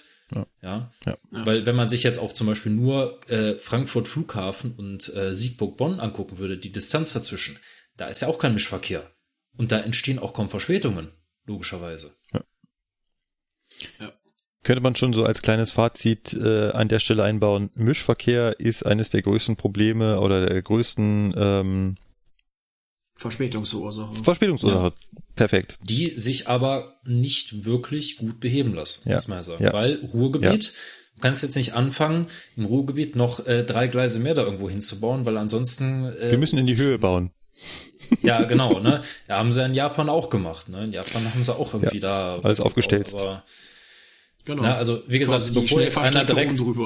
Ja, bevor jetzt einer ankommt und sagt, ja, dann müssen wir halt äh, äh, die Systeme voneinander trennen. Ja, das macht in, in ein paar Stellen sicherlich Sinn, ne? Und das ist auch, kann man auch machen, aber halt nicht überall. Ne? Und es kommt auch immer darauf an, was hast du für Voraussetzungen. Weil in so einem Ballungsgebiet wie das, wie dem Ruhrgebiet mal als Beispiel, ja, da kannst du halt nicht einfach hingehen und sagen, so Leute, hier, eine, wir bauen hier jetzt eine Eisenbahn hin, seht mal zu, wie ihr eure Häuser von A nach B verschiebt, ne, damit wir die nicht platt machen. Ja, das kannst halt knicken. Ne? Ja. Gut, kommen wir mal von der Verspätung hin zu den Ausfällen. Hier liegt einer der größten Kritikpunkte, die der David da vorträgt. Und zwar, dass Ausfälle nicht in die Verspätungsstatistik eingeht.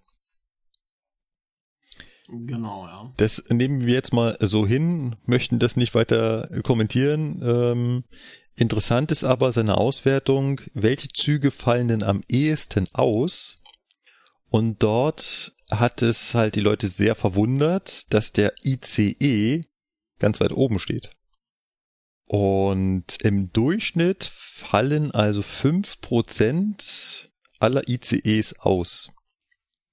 Das ist jeder zwanzigste. Ja. Ja. Und das ist das natürlich kommt die, mir bekannt vor. jetzt ist Diese, natürlich diese Zahl mit, mit jedem fünften, das hatten wir doch schon mal, ne? Wie war das? Jeder, nur, jeder fünfte ICE ist einigermaßen störungsfrei. ja, das ist wahrscheinlich dann der, der immer ausfällt. Jetzt äh, fragen sich natürlich die ganzen Nicht-Eisenbahner, ja, warum fährt denn, warum fällt denn der ICE am häufigsten aus? Und bei mir sind da sofort alle Laternen angegangen und haben gesagt, äh, ist doch logisch. Also zum einen, und ähm, da wird ja auch äh, im Frageblock hinten im Vortrag drauf angesprochen, hat er ähm, Ersatzzüge nicht hineingerechnet. Das heißt, er konnte Ersatzzüge nicht erfassen.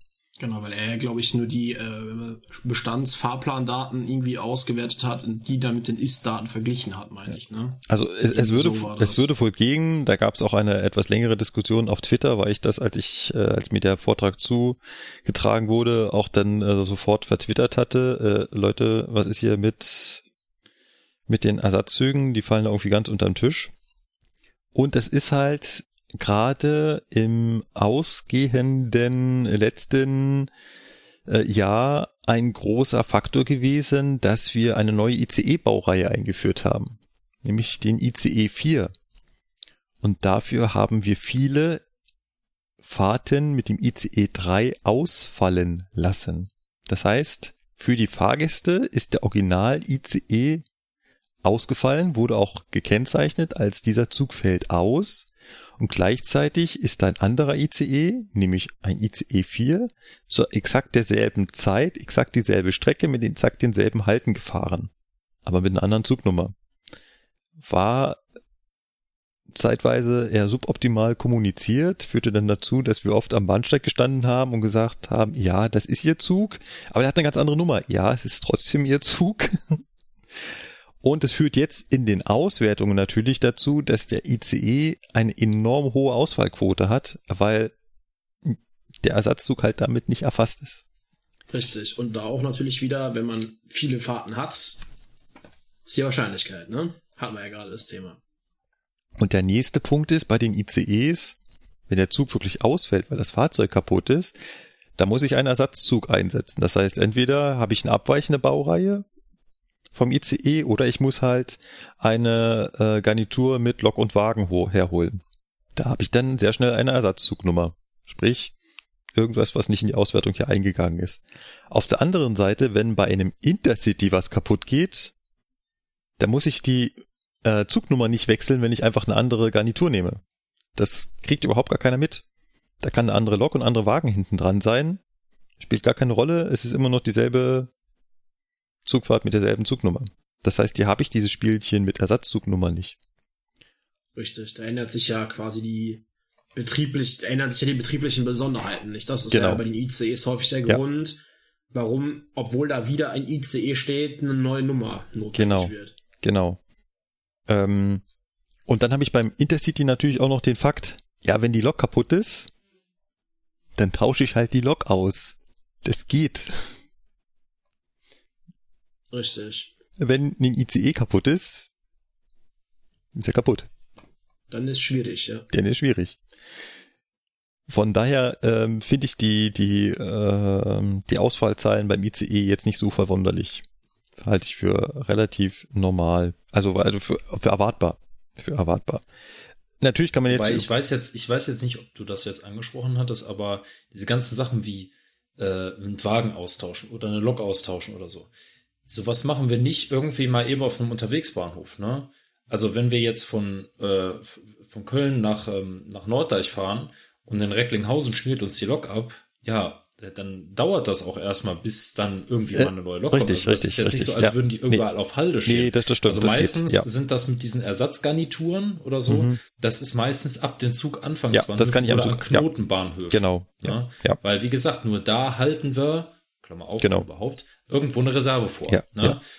Ja, aber zum Beispiel ein Intercity, der von München über Stuttgart äh, nach Frankfurt fährt oder so und ich habe auf dem Weg nach Stuttgart ein Problem mit der Lok, kann man sehr wohl sagen, in Stuttgart, die Bereitschaft fährt mal schnell raus, holt eine neue Lok wir Klar. machen einen Loktausch in Stuttgart. Das geht. Ja, das, und das ist dann auch relativ schnell umsetzbar. Also wenn das, wenn das gut getimed ist und Ja. das auch, wenn alle schon Bescheid wissen, Ja. dann äh, macht er dadurch auch nicht viel Verspätung. Nee. Also das hatten wir auch in Köln äh, schon mal öfter, ähm, dass wir dann, dass dann eine zweite Lok dran gekommen ist oder äh, wie gesagt ein Loktausch stattgefunden hat und die andere Lok, da ist der Zug noch gar nicht da gewesen. Wir standen schon parat im Bahnhof. Ja, ja, ja. so dass das quasi so zack, zack, zack, paf, bum, peng. Das hat dann vielleicht fünf, sechs Minuten gekostet. Ja, ist auch eine Verspätung, aber ist alles besser, als wenn der Zug ab da ausgefallen wäre, nach dem Motto, ja, äh, sorry, nee, schaffen wir nicht, Pech Ja. gehabt. Und bei einem ICE ist da halt die Auswahlwahrscheinlichkeit in dem Moment höher.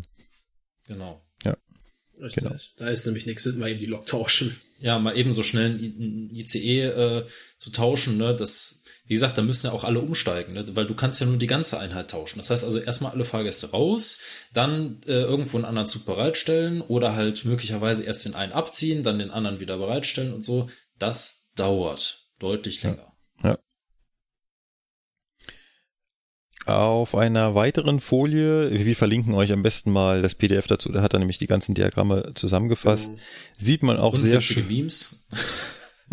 sieht man Da auch, sind im Vortrag noch deutlich mehr von. Also Ja. fehlt die Hälfte. ähm, da sieht man zum einen, dass er einen Ausfall hat, wo er nie, plötzlich nicht mehr mitgeschrieben hat, weil ihm da sein Rechner abgeraucht ist. Er hat, den, er hat seinen Server gecrashed. Ja. ähm, genau. Es sieht man halt sehr schönen Unterschied an den Wochentagen. Das heißt, wir haben, und das weiß, kennt jeder, so Hauptverkehrszeiten, Klar. freitags, sonntags. Freitag ist ja so der Klassiker, Sonntag auch, ne? Ja. Wo sich auch viele fragen, warum eigentlich Sonntag? Ne? Sonntag sind doch die meisten Leute zu Hause. Ja, gibt aber Leute, die zum Beispiel unter der Woche irgendwo auswärtig arbeiten. Die fahren meistens sonntags schon wieder zu ihrem, Mhm. Ja. ich sage jetzt mal, Arbeitsort. Ne? Ja. Und sonntags ist tatsächlich bei uns relativ viel los. Ne? Ich habe das ja in der Bereitstellungsfolge erzählt. Sonntags im BBF, im Spätdienst, ja. Wie? Eine Lok? Ja, haben wir nicht. Lok ist nicht da. Alles leer. Da, da steht noch nicht mal irgendwo ein Wagenpark rum. Der Bahnhof ist leergefegt. Da ist nichts. Ja. ja. Dann die Folie auf Seite 12 ist noch ganz interessant. Da geht es nämlich genau um diese Ausfälle. Da sieht man also im Juni und Juli eine hohe Prozentzahl an ICEs, die ausfallen. Im Hochsommer, okay. Beziehungsweise haben wir da so eine Spitze. Ich glaube, das waren die Unwetter. Ähm, Im Sommer, nee. ja. War da? Was war denn Nee? Unwetter, das, das Unwetter war im März. Ja. Oder so. Also, Ja. Nee, das, Ja. da, das ist der, das ist der, der Ja. erste Kasten ist der Sommer. Ah, äh, die- genau, das Der war Hochsommer. genau, das war die Hitzewelle, die da war, die wir da hatten. Genau, das sagt das, Genau. das sagt dann im Vortrag auch. Und der zweite Kasten, den man da sieht, ist halt sehr schön. Da geht jetzt im äh, November, Dezember die Ausfallquote der ICEs nochmal hoch. Und das ist halt nicht der Winter, sondern das ist die Einführung des ICE 4 gewesen. Die sieht man da sehr schön. Äh, Warte mal. Das 2019, von 2019 ist das, ne? Ja. Der ICE 4? Ja. Der ist doch schon seit 2019 Anfang unterwegs. Nee, wir, ha Immer wir haben mehr. jetzt im äh, Dezember äh, ganz viele ICE 3 Fahrten durch den ICE 4 ersetzt. Also alles, was Ach so, Richtung meinst du das? Okay. Ja. Okay, okay. Ja. Alles, was ja, Richtung ich. Frankfurt von München ausgefahren ist, war halt klassisch ein 403, sprich ICE 3 und da haben wir ganz viele ICE 4 draufgesetzt und dafür mussten wir immer den Zug ausfallen lassen und neu einsetzen. Okay. So. Ich finde noch äh, ganz interessant und dann würde ich auch langsam mal einen Haken dran machen. Wer sich dann noch mehr interessiert, mag sich bitte den Vortrag selber anhören. Ähm, aber er hat natürlich auch noch äh, betrachtet die Tatsache, dass umso länger ein Zug unterwegs ist, umso höher ist seine Verspätungswahrscheinlichkeit. Und dort Verspätungswahrscheinlichkeit? Hat, ja, seine Verspätungswahrscheinlichkeit. Das heißt, es ist umso wahrscheinlicher, also umso länger er unterwegs ist, umso wahrscheinlicher ist es, dass der Zug verspätet ist. Sprich, willst du mit einem Zug fahren, der bereits äh, vier Stunden unterwegs ist, ist die Wahrscheinlichkeit, dass er bei dir pünktlich ist, geringer, als wenn du mit einem Zug fahren willst, der erst zwei Stunden unterwegs ist.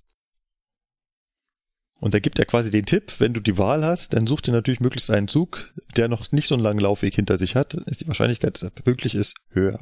Also Klassiker, ne? Da sind wir wieder bei den Eurocities.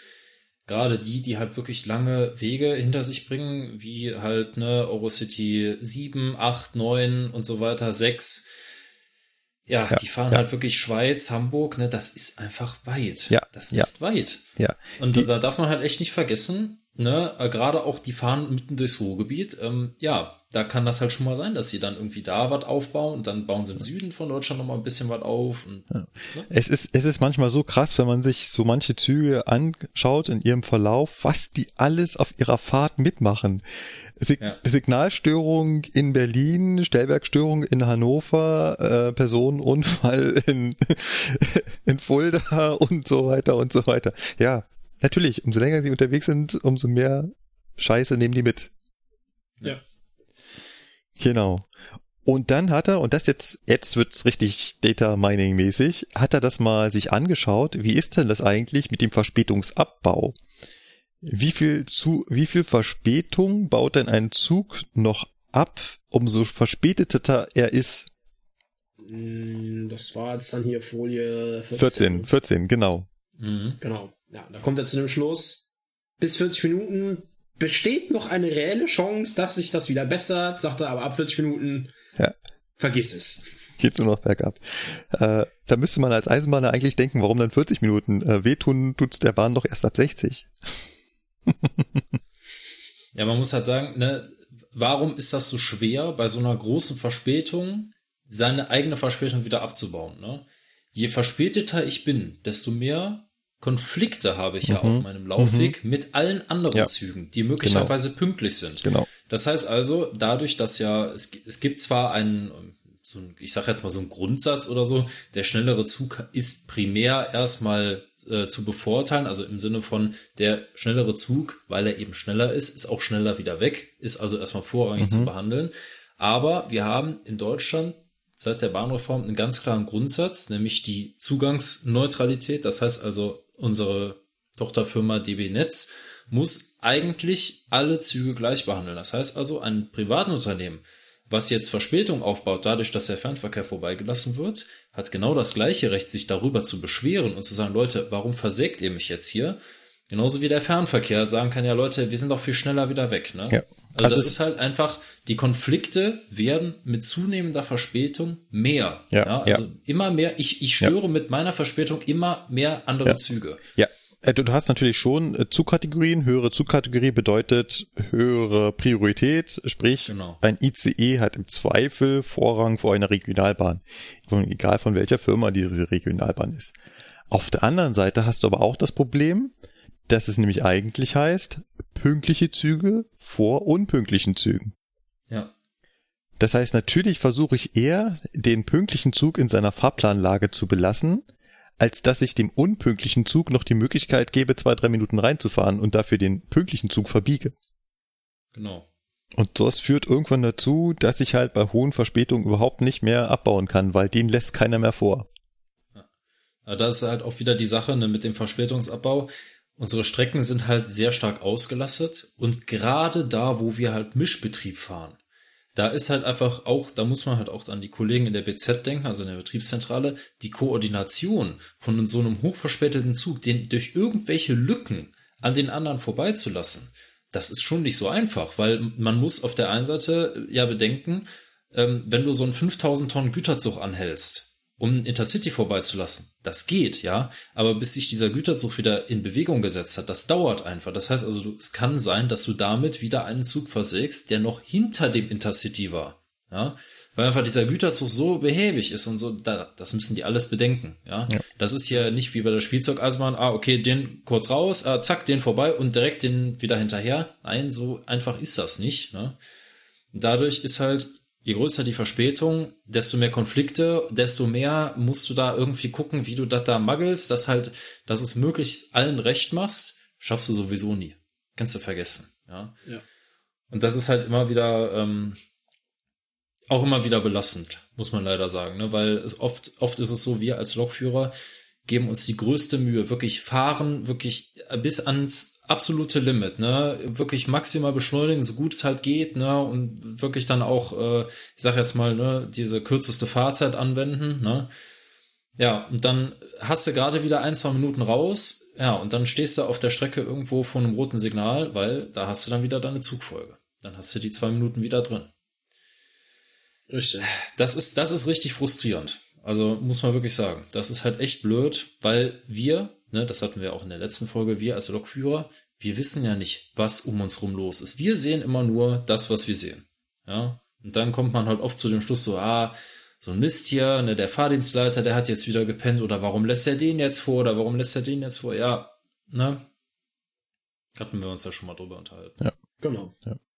Ist halt alles nicht so einfach, wie man immer denkt. Ja, ja sowohl aus der Sicht des Fahrgastes als auch aus der Sicht des Lokführers ähm, sieht das äh, immer ganz anders aus, als es so von oben betrachtet in der Gesamtheit dann ist. Ja, genau, genau. Ja. Abschließend würde ich ganz gerne noch mich äh, über einen Punkt unterhalten und zwar kam etwas sehr kritisch drüber, was ich persönlich aber eigentlich gar nicht so schlecht finde und zwar die äh, neu getaufte Scheuerwende. Das finde ich total dämlich, ah. weil eigentlich machen wir das Prinzip schon lange. Mhm. Oh, das funktioniert. Ist das nicht mal Profalla-Wende? Ja, also, es, gibt weiß, es ist, ja auch, es ist ja auch doppelt aufgeführt, ja. aber ich dachte mir so, was ist denn jetzt die Scheuerwende? Ja, es die ist beides dasselbe. Es ist äh, ja. beides exakt dasselbe. Okay. Worum geht's? Es geht darum, dass ich einen Zug früher verenden lasse, um ähm, den Folgezug, also die Folgeleistung dieses Zuges wieder pünktlicher zu starten. Und da kommt im Vortrag so rüber, das wäre ja Betrug. Das ist insofern ein Stück weit Betrug, weil das halt jetzt nicht in die Statistik eingeht, aber schon erwähnt. Aber in dem Gesamtsystem ist das günstiger und es ist auch besser für unsere Fahrgäste. Lass mich das ganz kurz ja. erklären. Wir haben zum Beispiel den Intercity, nee, wir haben den ICE also, 619, der nach München fahren soll und der fährt, also dieses Fahrzeug fährt darauf nach einer äh, äh, Wende von 40 Minuten wieder zurück als 616. So, und jetzt hat der ICE 619 allerdings sehr viel Verspätung. Über zwei Stunden. Mhm, kommt schon mal vor. Kommt schon mal vor, war Streckensperrung, Stellwerksausfall, alles. Hat über zwei Stunden Verspätung. Was macht jetzt die Bahn ganz gerne? Sagt sich, hm, wir lassen den Zug nur noch bis Augsburg fahren und nicht bis München. Welchen Vorteil hat das? Er kann seine Folgeleistung, also den ICE 616, zwar nicht pünktlich antreten, aber mit viel, viel weniger Verspätung, als würde ich die Leistung zu Ende fahren. Würde ich die Leistung zu Ende fahren, würde er äh, in München drehen, könnte quasi nur seine Wendezeit in den Verspätungsabbau äh, einbringen. Das heißt, aus über zwei Stunden wäre noch, noch gut über eine Stunde. Wenn ich ihn jetzt aber schon in Augsburg enden lasse, spare ich sowohl die Fahrzeit München-Augsburg als auch die Fahrzeit Augsburg-München und die Wendezeit. Und jetzt sagt ja jeder, ja, und was ist mit den Fahrgästen? Ja, was ist denn mit denen? Ja, die Fahrgäste leiden gar nicht so drunter, denn die Fahrgäste, die jetzt noch nach München wollen, die kommen nicht, äh, die kommen halt wahrscheinlich noch ein bisschen später an. wie drücke ich das jetzt am besten so gut aus, dass mir möglichst nicht der Kopf abgerissen Ja, wird. also sagen, sagen wir, drücken wir es mal anders aus. Bis auf die Ja. Fahrgäste, die in dem Zug drin sitzen und eh nach München wollen, sind alle von den Genau. anderen Bahnhöfen eh mit einem anderen gefahren in der Regel. Na, ja, aber, nein, aber das ist, der, der Ansatz finde ich gut. Die, bis auf die, die jetzt noch von Augsburg nach München wollen, gehen alle anderen besser aus diesem Konzept raus. Die Fahrgäste haben ein Stück weit in Anführungszeichen gelitten, weil sie kommen einen Hauch später. Sie müssen sich in Augsburg einen anderen Zug suchen. Ich wollte es die ganze Zeit sagen. Das, Ja, weil es halt wirklich so ist. Ne? Also Ja. muss man halt an der Stelle sagen. Es geht ja nicht anders. Ne? Ja. Da spawnt ja nicht auf einmal ein neuer Zug, Genau. der dann wieder pünktlich also ist. die müssen ne? sich in Augsburg einen anderen Zug suchen. Da fährt aber im regelmäßigen Takt ein Regionalzug und da fahren auch andere Fernverkehrszüge. So. Die Fahrgäste, die nur bis Augsburg gefahren sind, sind sowieso raus. Haben haben ich an der Stelle einen Haken dran. Jetzt müssen wir uns noch die Fahrgäste anschauen des neuen ICEs, die von München wegfahren wollen. Da habe ich zum einen die, die in München losfahren wollen. Die kommen auch besser weg, weil denen sag ich das vorher. Die sind pünktlich zu ihrer ursprünglichen Abfahrtzeit am Bahnhof. Den sag ich, Leute, steigt bitte in den Regionalexpress nach Augsburg ein. Dann fahren die also mit dem nächsten Regionalexpress oder auch mit einem nächsten Intercity von München nach Augsburg. Kommen dann natürlich in Augsburg an und können da in ihren ICE 616 einsteigen. Das heißt, die erwischen ihren eigentlichen Zug immer noch nicht pünktlich, weil er wird nicht pünktlich abfahren in Augsburg. Dafür hat er viel zu viel Verspätung, aber deutlich pünktlicher, als hätte er die Leute direkt in München abgeholt. Ja. Das heißt, die Richtig. haben Zeit gespart und alle Fahrgäste, die jetzt mit dem 616 den weiteren Verlauf fahren wollen, profitieren auch, weil ihr Zug deutlich pünktlicher unterwegs ist, als er es gewesen wäre, wenn er noch bis München gefahren wäre und da gedreht hätte. Ja. Klar, jetzt muss man, jetzt muss man natürlich sagen, das ist alles schön und gut, ne, so rein vielleicht für die Pünktlichkeit her, ne. Aber wenn du halt jetzt, ich sag mal, jetzt wirklich von, von München dann bis nach Dortmund fährst oder wohin auch immer der 616 dann fährt, ähm, ist das ja auch klar, das, was alles nicht in München passiert ist, nämlich zum Beispiel das Reinigen des Zuges, das Versorgen des Zuges, das Wiederbefüllen mit Speisen und Getränken, das ist natürlich jetzt nicht passiert. Ne? Ja, ja. Also klar, die, Gut- die Fahrgäste, guter die, die, die eigentliche Leistung, diese, ich sag jetzt mal, gekauft haben, nämlich den eigentlichen Transport, den bekommen Mhm. Ja. sie natürlich äh, so gut wie möglich. Ja. Aber möglicherweise sitzen sie halt in einem Zug, wo halt nur mal eben, Ja. eben jemand durchgegangen ist und mal eben ein bisschen was aufgesammelt hat. Ja. Weil das haben wir in Köln ja auch, das Problem. Ja, Unterwegsreiniger. Also, bei, bei uns im Bereitstellungsbahnhof äh, ist es auch so gewesen. Die haben teilweise eine Kurzwende gemacht oder wenn es ganz schlimm war, kam die sogenannte Bahnsteigwende zum Einsatz. Ne? Das heißt also, der Zug ist aus seiner Vorleistung in Köln Hauptbahnhof geendet, ist dann nur kurz mit uns als Rang, also als Zugbereitsteller, wir haben dann nur kurz auf die Hauptbahn gefahren, vom Hauptbahnhof aus quasi Richtung BBF, haben dann kurz vom BBF angehalten, Kopf gemacht und sind direkt wieder in den Hauptbahnhof rein und haben den Zug bereitgestellt. Ne?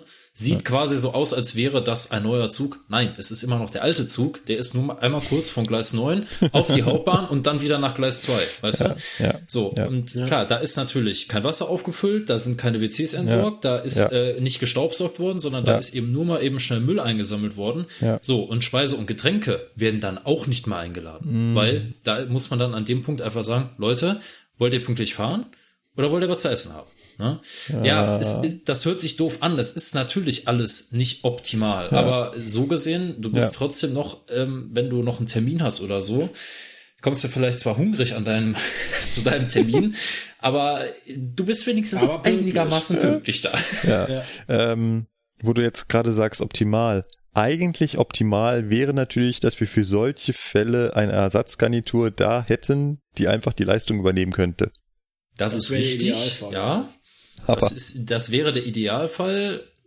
Ja, ja, Da, geht, da haben wir natürlich wieder das Problem, dann ist das vielleicht eine andere Baureihe und schon geht, geht das nächste Drama los. Die Reservierung stimmt nicht mehr, die stimmt nicht, jenes stimmt Ja, nicht. Also aber- das ist immer irgendwie alles nicht Ja. so. du meinst, das Idealste wäre, wir würden erst gar keine Verspätung haben. Das wollte ich damit sagen, ja. Gut, lasst uns da äh, einen Strich drunter setzen. Wenn euch der Vortrag interessiert, was wir hier angerissen haben, schaut ihn euch an. Äh, ich kann euch auch beruhigen, der David kann vortragen. Der kann das besser wie wir jetzt. also, Der, der kann das echt gut. Aber man muss wirklich sagen, also das macht, also eigentlich, eigentlich macht das schon Spaß, darüber so ein bisschen zu sprechen, ne? Ja. Weil, Natürlich. wenn man, wenn man sich das mal also anguckt, was, was, ich sage jetzt mal, so ein komplett externer da untersucht hat, und du vergleichst das mit deinem, ich sage jetzt mal, auch teilweise internen Wissen, ne, da haben wir jetzt zwar nicht drüber gesprochen, aber so im Kopf geht ja trotzdem jeder durch so, ja, okay, wir machen das ja so und so und so. Dann muss man wirklich sagen, da gibt es sehr viele Sachen, die er auch beachtet hat und die er auch durchaus richtig festgestellt hat. Und auf der anderen Seite gibt es auch immer noch Sachen, wo ich denke, ach, das ist ja überraschend. Hätte ich gar nicht gedacht. Also hat er schon cool gemacht. Ja, ich. Und was ich halt gut auch gut finde, ist, das hat er ja auch in seiner äh, Erklärung so, wie macht man sowas am besten auch nochmal unterstrichen, dass man das halt wirklich sachlich betrachtet. Ne? Nicht guckt, wie kriege ich jetzt hier den größten Aufschrei oder die, den meisten Zuspruch, sondern wirklich, ich habe meine Daten, ich betrachte meine Daten und ich bleib da sachlich bei meinen Daten. Das war halt mal ganz angenehm, dass da nicht versucht wurde, irgendwie jetzt hier groß Quote zu machen, sondern dass wirklich einfach geguckt wurde, was war los und woran hat's gelegen. Ja. So ungefähr. Ja.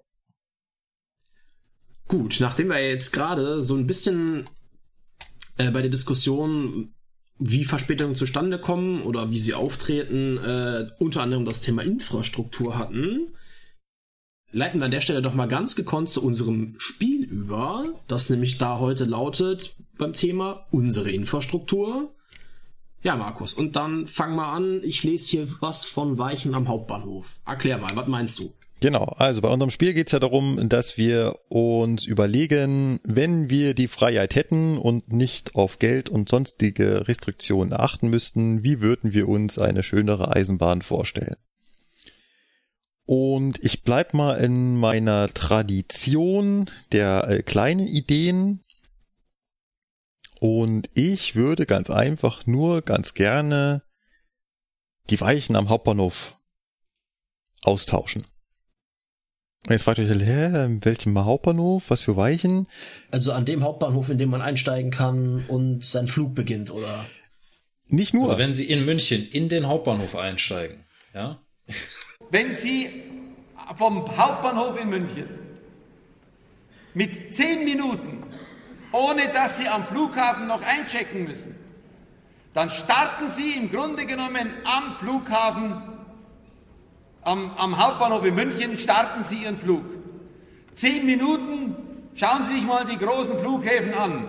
Wenn Sie in Heathrow in London oder sonst wo, meine Charles de Gaulle äh, in Frankreich oder in, äh, in, in, äh, in Rom, wenn Sie sich mal die Entfernungen ansehen, wenn Sie Frankfurt sich ansehen, dann werden Sie feststellen, dass zehn Minuten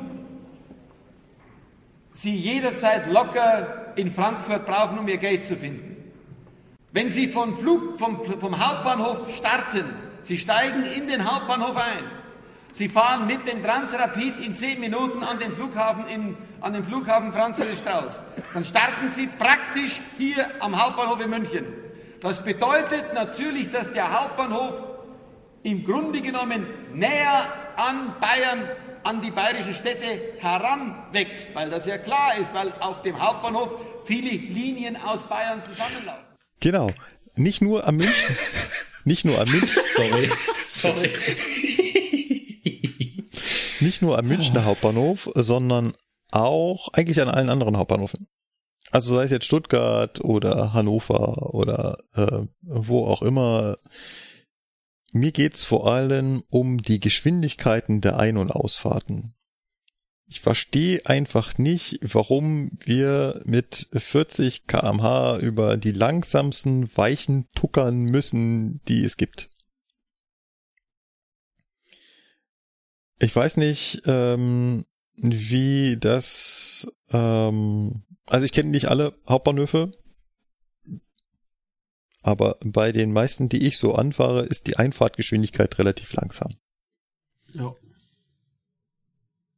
Woran liegt das? Das ist natürlich ganz klar, die dort verbauten Weichen ähm, bieten nur diese Geschwindigkeit und kann man sich natürlich auch fragen, warum sind da nur Weichen eingebaut, die für 40 kmh zugelassen ist, sind, weil ich auf möglichst kleinen Raum möglichst viele Weichenverbindungen haben will.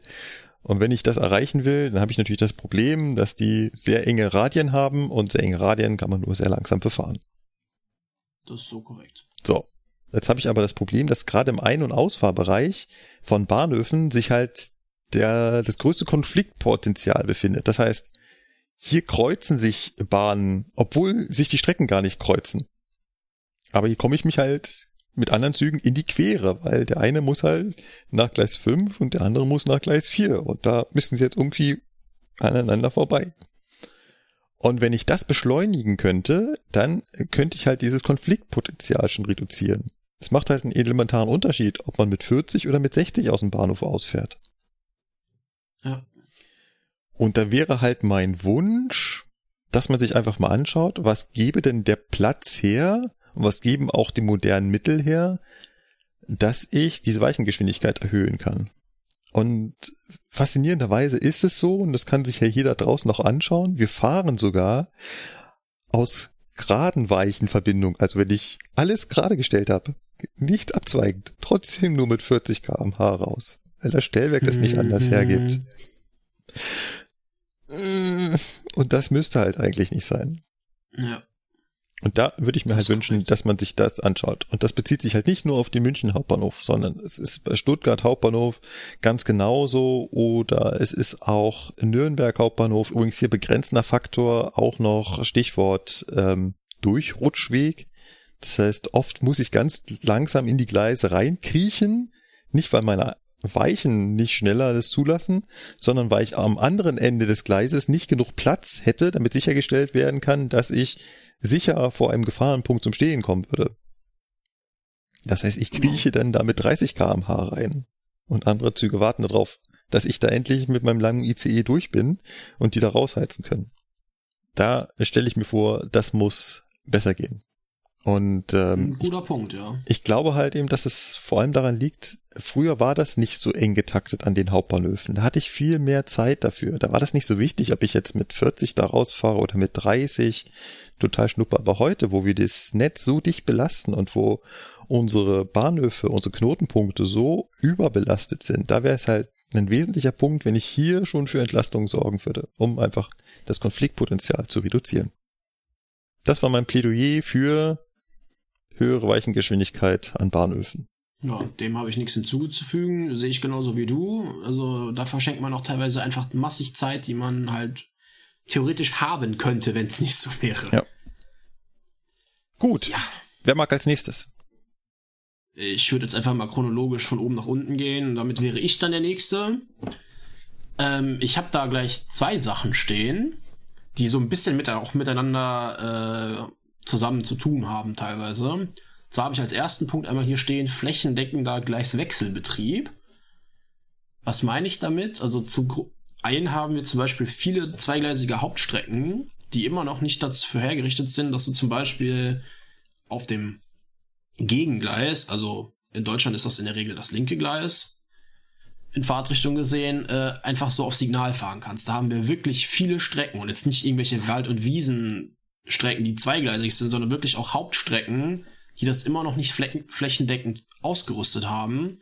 Heißt, dass man, weil wir ja auch viel zu wenig Überholgleise haben, wie allgemein bekannt, das ist so Punkt zwei, ähm, mal nicht eben sagen kann, ja, ich nehme den Güterzug gerade mal aufs linke Gleis, weil ich habe den Platz und lass den schnellen Zug daran vorbei, sondern ja, dann fährt man sich halt hintereinander her, weil das nicht geht, weil du nur im Störungsfall mit besonderen Aufträgen und so weiter im Gegengleis fahren ja, kannst. man muss das vielleicht mal ganz kurz im Hintergrund versuchen zu Genau erklären. darauf wollte ich auch hinaus. Ne? Ja. Was ist überhaupt der Vorteil am Gleiswechselbetrieb? Ja, also- Warum ist das schneller als das andere? Genau. Man, man stellt sich vor, wir haben eine zweigleisige Strecke und jetzt könnte der naive Mensch ja denken, es ist ja total egal, ob ich jetzt nun auf dem einen Gleis fahre oder auf dem anderen. So Nein. Ist es, so ist es aber blöderweise nicht, weil Herzlich willkommen bei der Bahn. Richtig. Wenn alles so einfach wäre, dann wäre das ja alles einfach. Ne? wenn das, wenn das alles ich, ich erinnere an das Lied von den Ärzten von vorhin. genau. Wenn, wenn das alles so einfach wäre, dann wären wir im Straßenverkehr und nicht bei der Eisenbahn. so. Ich brauche natürlich zum Beispiel Signale und ich brauche dann Richtig. natürlich auf beiden Gleisen die Signale und die müssen dann auch an der richtigen Stelle und ich brauche natürlich nicht nur die Signale, sondern ich brauche natürlich auch dann, diese Gleisfreimeldeanlagen. Ah, Also es ist ein riesen eine Riesenlatte an Sachen, die ich dann für beide Gleise brauche und äh, Eisenbahn ist halt schon immer von Kostendruck bestimmt, also hat man die Strecken nur in eine Richtung aus, weil meine Güte, man fährt halt immer rechts, also baut man nur an die rechte Seite die Signale und nicht an die linke. Richtig. Weil das andere kostet viel zu viel Geld, ist viel zu aufwendig. Genau. So, jetzt denkt sich also der Fahrdienstleiter, haha, ich habe hier also äh, zwei Gleise, mir kommt, die wollen nur in eine Richtung fahren, von der anderen Seite kommt gerade nichts. Und ich habe zwei Züge, einen langsamen und einen schnellen, dann packe ich doch ähm, den langsamen Güterzug, den lasse ich da einfach ganz gemütlich gerade auf seinem Regelgleis fahren, also auf der rechten Seite. Und den ICE packe ich auf die linke. Führt jetzt nur dummerweise dazu, dass wenn seine Strecke nicht dafür ausgerüstet ist, dass er sich jetzt erstmal hinsetzt und dem Lokführer einen Befehl schriftlich diktiert, ähm, von wo nach wo er denn jetzt äh, auf dem Gegengleis fahren darf, wie er sich an der nächsten Zugmeldestelle zu verhalten hat. Und dann guckt er auf die Uhr und sagt, okay, können wir uns jetzt sparen, der Güterzug ist mittlerweile Güterzug ist schon weg. angekommen. Richtig. Genau. Und jetzt äh, finde ich Sebastians Idee total geil, ähm, dass man die Strecken überall für diesen sogenannten Gleiswechselbetrieb ausrüstet. Das heißt, der Fahrdienstleiter kann im Endeffekt frei entscheiden, auf welcher Seite er uns fahren lässt. Das gibt's Genau, schon. da- Und das ist total geil, wenn das geht. Aber auf vielen Strecken. Ja, also das ist Genau. wirklich eine coole Sache, wenn du dann fährst und du kriegst dann die Information vorher über Funk zum Beispiel, pass auf, nur dass du Bescheid weißt, ab da und da fährst du im Gegengleis, ne, dann kannst du an dem anderen Zug da vorbei.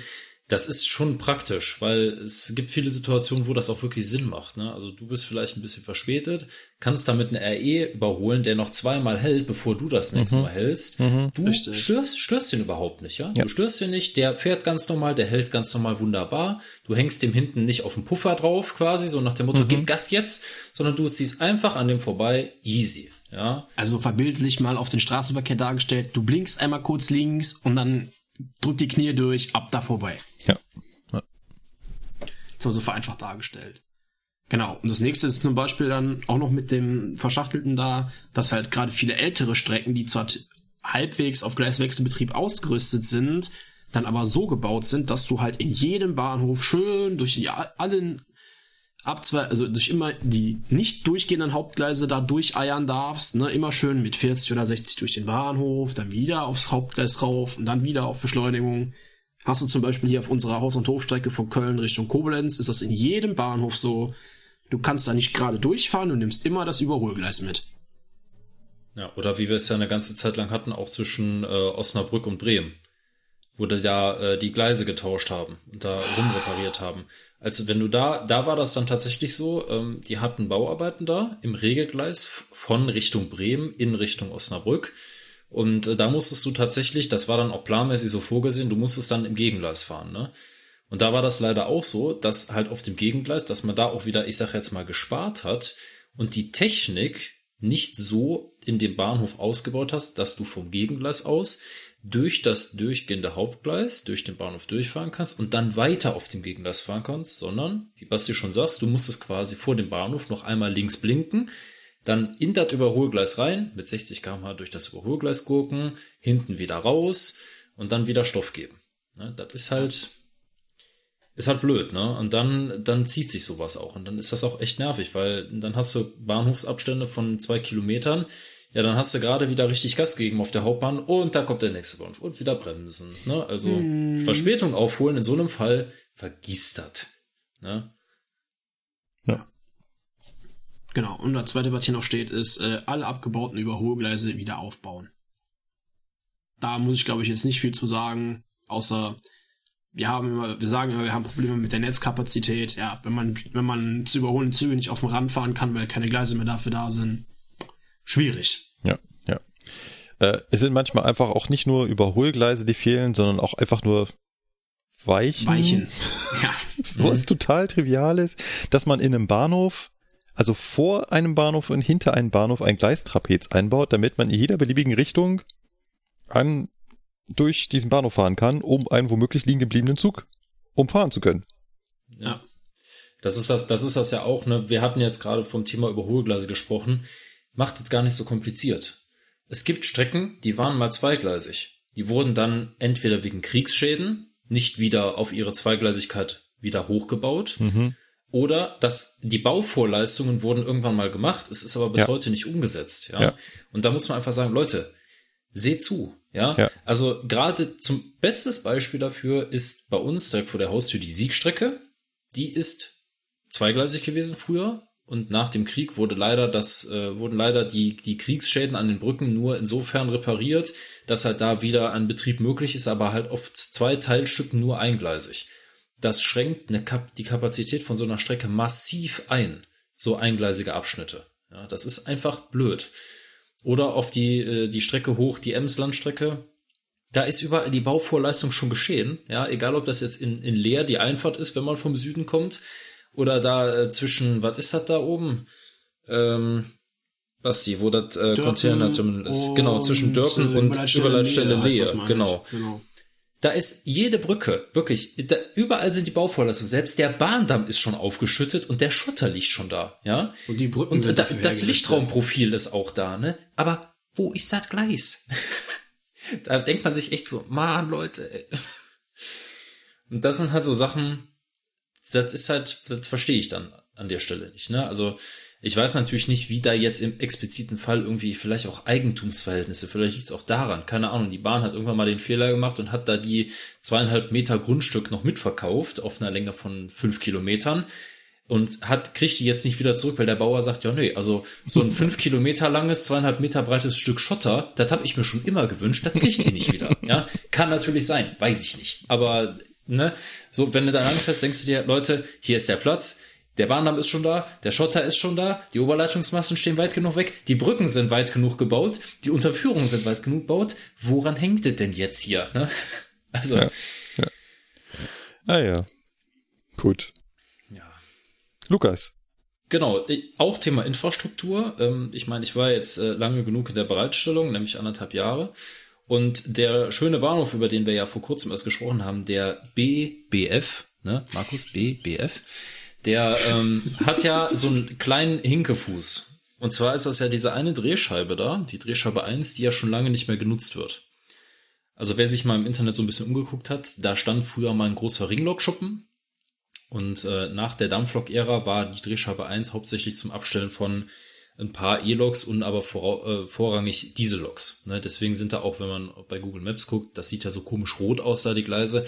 Das sind halt diese Stahlauffangwannen für Betriebsstoffe, ne? weil so Dieselloks oder so, kann ja schon mal sein, dass die irgendwie so eine kleine Leckage haben oder so, dann tropft da vielleicht einmal alle 100 Jahre so ein Tropfen Öl runter. Wollen wir ja nicht, also sind halt diese Auffangwannen. Ja, und diese Drehscheibe wird ja wie bekannt nicht mehr genutzt und äh, ja, im, unser Bahnhof äh, im BBF, da fehlen es leider an langen Gleisen, weil unsere Reisezüge sind ja entweder Einzel- oder Doppeltraktion bei den Triebzügen oder haben dann auch schon mal bis zu elf Wagen bei den normalen Intercities. Und das schränkt halt die Kapazität auch da wieder ein, weil das ist ungenutzte Fläche. Die könnte man wunderbar verlängern. Ne? Also wenn man sich jetzt auf Google Maps den Bahnhof anguckt, ähm, dann gibt's da ja so ein paar Stumpfgleise, die quasi, wenn man von der Hauptbahn aus äh, in den Bahnhof reinfährt, linker Hand, also südlich, ähm, da sind ja so ein paar Stumpfgleise, da steht dann zum Beispiel unsere beiden Schlepploks, also die beiden 218er, die V60 steht da und der Gerätewagen steht da und so weiter. Diese Gleise könnte man wunderbar verlängern bis nach hinten zu der noch aktiven Drehscheibe 2. Da hätte man dann ein schönes langes Gleis, da kann man mit dem Intercity wunderbar Lok voraus reinfahren. Kann dann da im Zweifelsfall noch eine kleine Entsorgungsanlage hinbauen, kann den da direkt entsorgen, kann die Lok direkt abhängen, direkt auf die Drehscheibe drauf und die Lok direkt wegfahren. Wunderbar. Ja, das würde ich mir wünschen, dass sie das äh, umsetzen würden, weil ähm, man hat mich darüber informiert, dass es solche Pläne schon seit längerer Zeit gibt. Das Problem ist halt nur irgendwie äh, hat das will das irgendwie keiner so richtig machen. Also noch haben sie sich nicht dazu entschieden, das zu machen, weil das ist wohl nicht so einfach, weil ähm, da, wo der ehemalige Lokschuppen war, sind natürlich auch die Fundamente von diesem Lokschuppen noch übrig und vor allen Dingen auch die Gruben. Die Gruben für die, ja, für die Loks halt im Lokschuppen Ja. wo man dann halt runtergehen kann. Und das haben sie damals halt nicht ausgebuddelt. Warum auch? Ne? Weil damals hat man sich ja gedacht, ja gut, wir brauchen das Gebäude nicht mehr. Warum sollen wir jetzt großartig hier fünf Meter tief den Boden ausheben, nur um die Gruben abzubauen? Ja, die sind halt noch da und die erkennt man auch bei Google Maps ganz schön. Das sind nämlich diese, diese Betonreste, die da noch sind, wo zwischen den Betonresten, also zwischen dem Fundament so, so Schotter einfach aufgefüllt ist. Das ist alles noch da. das müsste man halt alles wegmachen für diese Maßnahme. Und das ist halt offenbar so viel Arbeit, dass das bisher noch nicht umgesetzt wurde. Hm.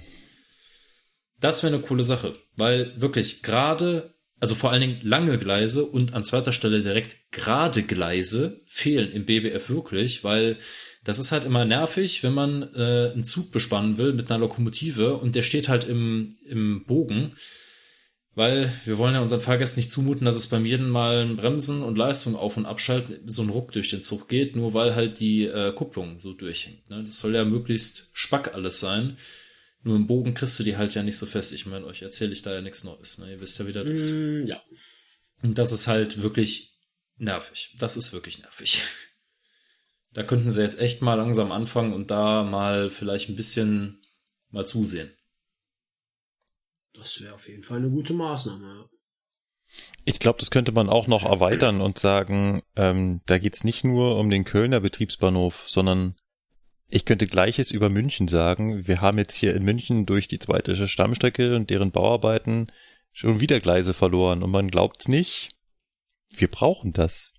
Man hat also jahrelang hier Gleise zurückgebaut, also nicht Gleise für die Strecke, sondern halt Abstellgleise umgangssprachlich ähm, die wir jetzt eigentlich wieder brauch bräuchten, weil wir immer mehr Leistung im Regionalverkehr haben, die natürlich nachts nicht unterwegs sind. Das heißt, ich muss die Fahrzeuge irgendwo loswerden.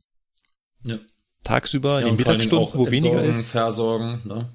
Das muss ja alles auch Ja, mit gemacht das, das kommt natürlich genau, das ist ja genau der, der Punkt. Es geht ja dann auch nicht nur um das Loswerden, sondern auch um das andere Loswerden, nämlich von irgendwelchen äh, Stoffen, die da raus sollen. Genau. Und ich, ich brauche die Gleise. Von daher äh, sind wir hier in München an der Kapazitätsgrenze und so wird das in Köln und anderen Städten nicht anders sein. Ja, ich glaube, das ist tatsächlich äh, ein äh, bundesweites Problem, Ja, ja. sag ich mal. Ja, also es Also geht nicht, ja, aber nur so als Feststellung, es geht also nicht nur um die Gleise auf der Strecke, also nicht nur das, die, die Gleise zwischen, was weiß ich, München und Nürnberg sind voll ausgelastet, voll ausgelastet und da kommt nichts weiter mehr drauf, sondern auch Abstellgleise, so trivial wie es klingt. Ja. Ja, weil wir hatten es ja vorhin schon. Die Züge, die spawnen da nicht einfach, die müssen irgendwo hin. Ja, Ja, ja, richtig. Das ist Und das ja. die, die spawnen halt auch nicht, sondern die müssen halt auch irgendwo wieder hinweggestellt werden. Genau. Und ähm, wenn wir halt vor allem dahin wollen, haben wir es vorhin ganz kurz anklingen lassen, dass wir eigentlich ja mehr Züge zur Verfügung haben wollen, die wir mal eben auch einlegen können und zu sagen, hey, eine Leistung kommt zu spät rein, dann kann ich meinen Ersatzzug hinstellen, ja, aber der Ersatzzug muss irgendwo stehen. Den muss ich auch Richtig. aufgestellt haben und auch so, dass ich unmittelbar darauf zugreifen kann und nicht, naja, ich erinnere an Lukas, äh, da hinten haben wir drei Wagen versteckt, äh, da hinter der Drehscheibe, wenn du dich umdrehst, hinterm Baum ist auch noch was. ja, Bringt ja. uns ja nichts. Nee, das, das, genau das ist das ja, ne? Also, wie gesagt, das auch so Reservezüge, äh, die sind ja auch nicht, da gehe ich ja nicht hin, drück da auf den Schalter, da steht groß einschalten drauf oder ein und dann sind die sofort verfügbar, dann sind die quasi, ne? Wunderbar, schon reserviert, alles gemacht, Bremsprobe, da, da hat schon die, der Computer hat da die ERPs verteilt, das scheiß Altpapier. Und so, das hat, das macht, das muss ja auch irgendwer machen, ne? Also die müssen ja auch in einem Bahnhof dann stehen, Ja. nicht in äh, kleinen Villersdorf irgendwo, sondern halt auch an einem Knotenpunkt. Da muss Personal sein, die müssen diesen Zug vorbereiten, der muss ja dann quasi, ich sag jetzt mal, nonstop verfügbar sein. Jada, jada, jada, ne? Also, da, von daher, du kannst jetzt nicht hingehen und sagen, ja, äh, guck mal, da hinten bei Bergheim Erf, wenn der Tagebau irgendwann mal zugeschüttet ist, da ist Platz, ne? Da können wir die Züge dann abstellen. Nein, das ist so weit weg von allem, das bringt dann nichts, ne? Im zugeschütteten Tagebau. Sehr schön. Ja. Sehr schön.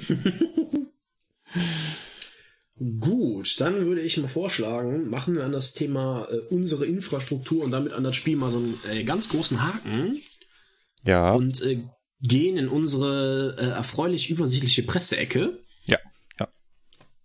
Endlich sagt's mal einer. Erfreulich übersichtlich. Aber, Und zwar, ja, aber so übersichtlich äh, sie ist, so äh, gehaltvoll ist diskussionsanfällig ist das Thema, ja.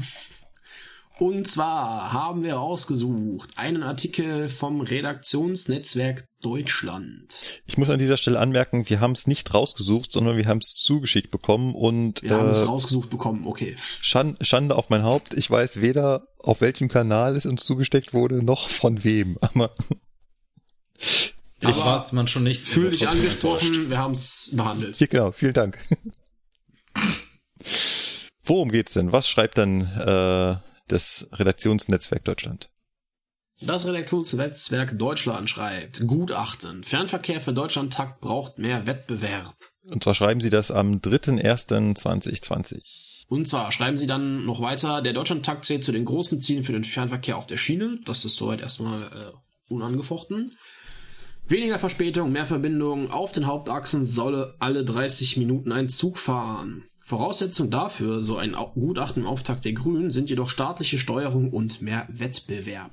So, und da, wo man das hört, da denkt man sich, äh, halt, Moment, Moment, äh, also staatliche Steuerung lasse ich mir ja noch eingehen, aber mehr Wettbewerb? Ja. Also wie, wie gut Wettbewerb funktioniert, kriegen gerade die Stuttgarter mit. Äh, funktioniert das gerade mega. Hm. Uff. Ja, aber der, der größte Verkehrsminister, äh, der wird doch wissen, was er tut. Also äh, wer das vielleicht aus der Presse nicht mitbekommen hat, äh, im Raum Stuttgart hat ein mehrere private Anbieter gerade Strecken äh, im Regionalverkehr übernommen. Und wie leider viele Menschen da draußen immer noch nicht wissen, also unsere Hörer wissen das sehr wohl, aber ganz viele andere Menschen da draußen glauben ja immer, wenn das plötzlich ein Privater fährt, dann wollte die Bahn das nicht mehr. Nein, nein, keineswegs. Ähm, er fährt jetzt also Privatbahnen, so zum Beispiel Go Ahead. Sie sind nur leider auf vielen Strecken nicht in der Lage, die bestellten Leistungen zu erbringen. Und ähm, das, wenn man das jetzt so sagt, klingt das, na ja, gut, dann fahren sie irgendwie weniger oder unpünktlicher oder so. Äh, nein, die fahren teilweise gar nicht. Und äh, Leute, also da hängen existent, also die fahren damit täglich, die wollen damit pendeln. Und da fahren die Züge nicht. Und also, das ist ein Problem. Und ich, ich, ich krieg jetzt schon einen Hals, wenn ich daran denke, dass Go Ahead 2021 oder 2022, ich muss nochmal nachschauen, äh, hier so um den Daumen, ja. den, den, den Fugger Express in München übernehmen wird. Der ist der größte, das ist der Zubringer, um Augsburg mit M München zu verbinden.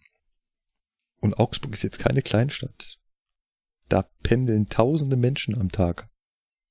Und wenn die das nicht auf die Reihe kriegen, dann gehen ihr Kaufhäuser nicht auf am, am Morgen. Da kannst du ganze Firmen zumachen. Hm. Also, das ist ein Problem. So. Und jetzt stellt dieses ähm, Beratungsunternehmen im Auftrag der Grünen fest, dass man zur Umsetzung dieses Deutschlandstaktes doch bitte mehr Wettbewerb in den Fernverkehr bringen soll. Und zwar propagieren sie da ähm, drei Varianten. Genau. Also es ist jetzt dann nicht so, dass dann einer wie jetzt, ne, also so Flixtrain-mäßig da irgendwie versucht halt auf den gleichen Strecken Marktanteile abzugreifen, sondern das soll ein bisschen anders geregelt sein. Genau, das soll konzessioniert werden. Das heißt, genauso wie es aktuell im Nahverkehr läuft. Das heißt, irgendjemand auf staatlicher Seite soll die Leistung quasi ausschreiben. Das soll es also dann heißen, das Unternehmen muss die Verbindung Krefeld, Mönchengladbach, Köln, Siegen, Frankfurt fahren. Irgend sowas komisches. So. Uff. Und dafür kriegen die eine Summe X und fahren das dann. Ein Stück weit subventioniert, weil es halt schwer ist, eigenwirtschaftlich da zu arbeiten. Haben aber auf der anderen Seite dann äh, den Vorteil, dass die Fahrgäste dort halt eine Verbindung haben, die so frei wirtschaftlich wahrscheinlich nicht finanzierbar wäre.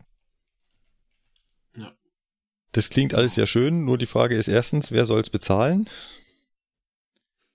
Schon die Mittel, die dem äh, Regionalverkehr zur Verfügung gestellt werden, reichen da vorne und hinten nicht.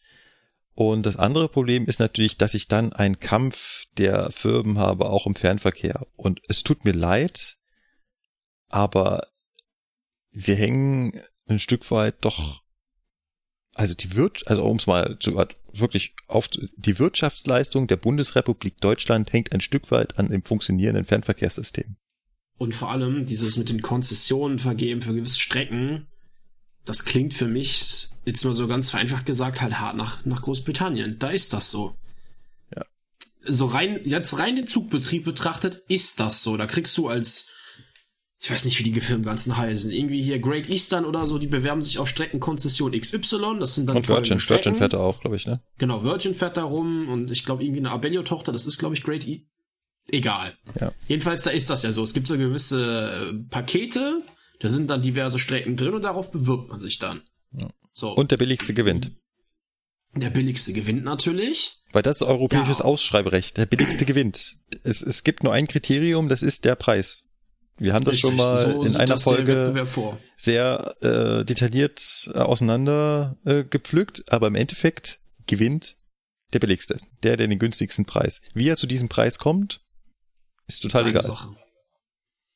Solange das ein Bieter ist, der äh, das theoretisch stemmen könnte, er muss also gewisse Anforderungen erfüllen, gewinnt der billigste. Und dann habe ich natürlich das Problem, dass der Züge bestellen muss, der muss Personal kriegen, der muss es auf die Reihe kriegen mit der Organisation und so weiter.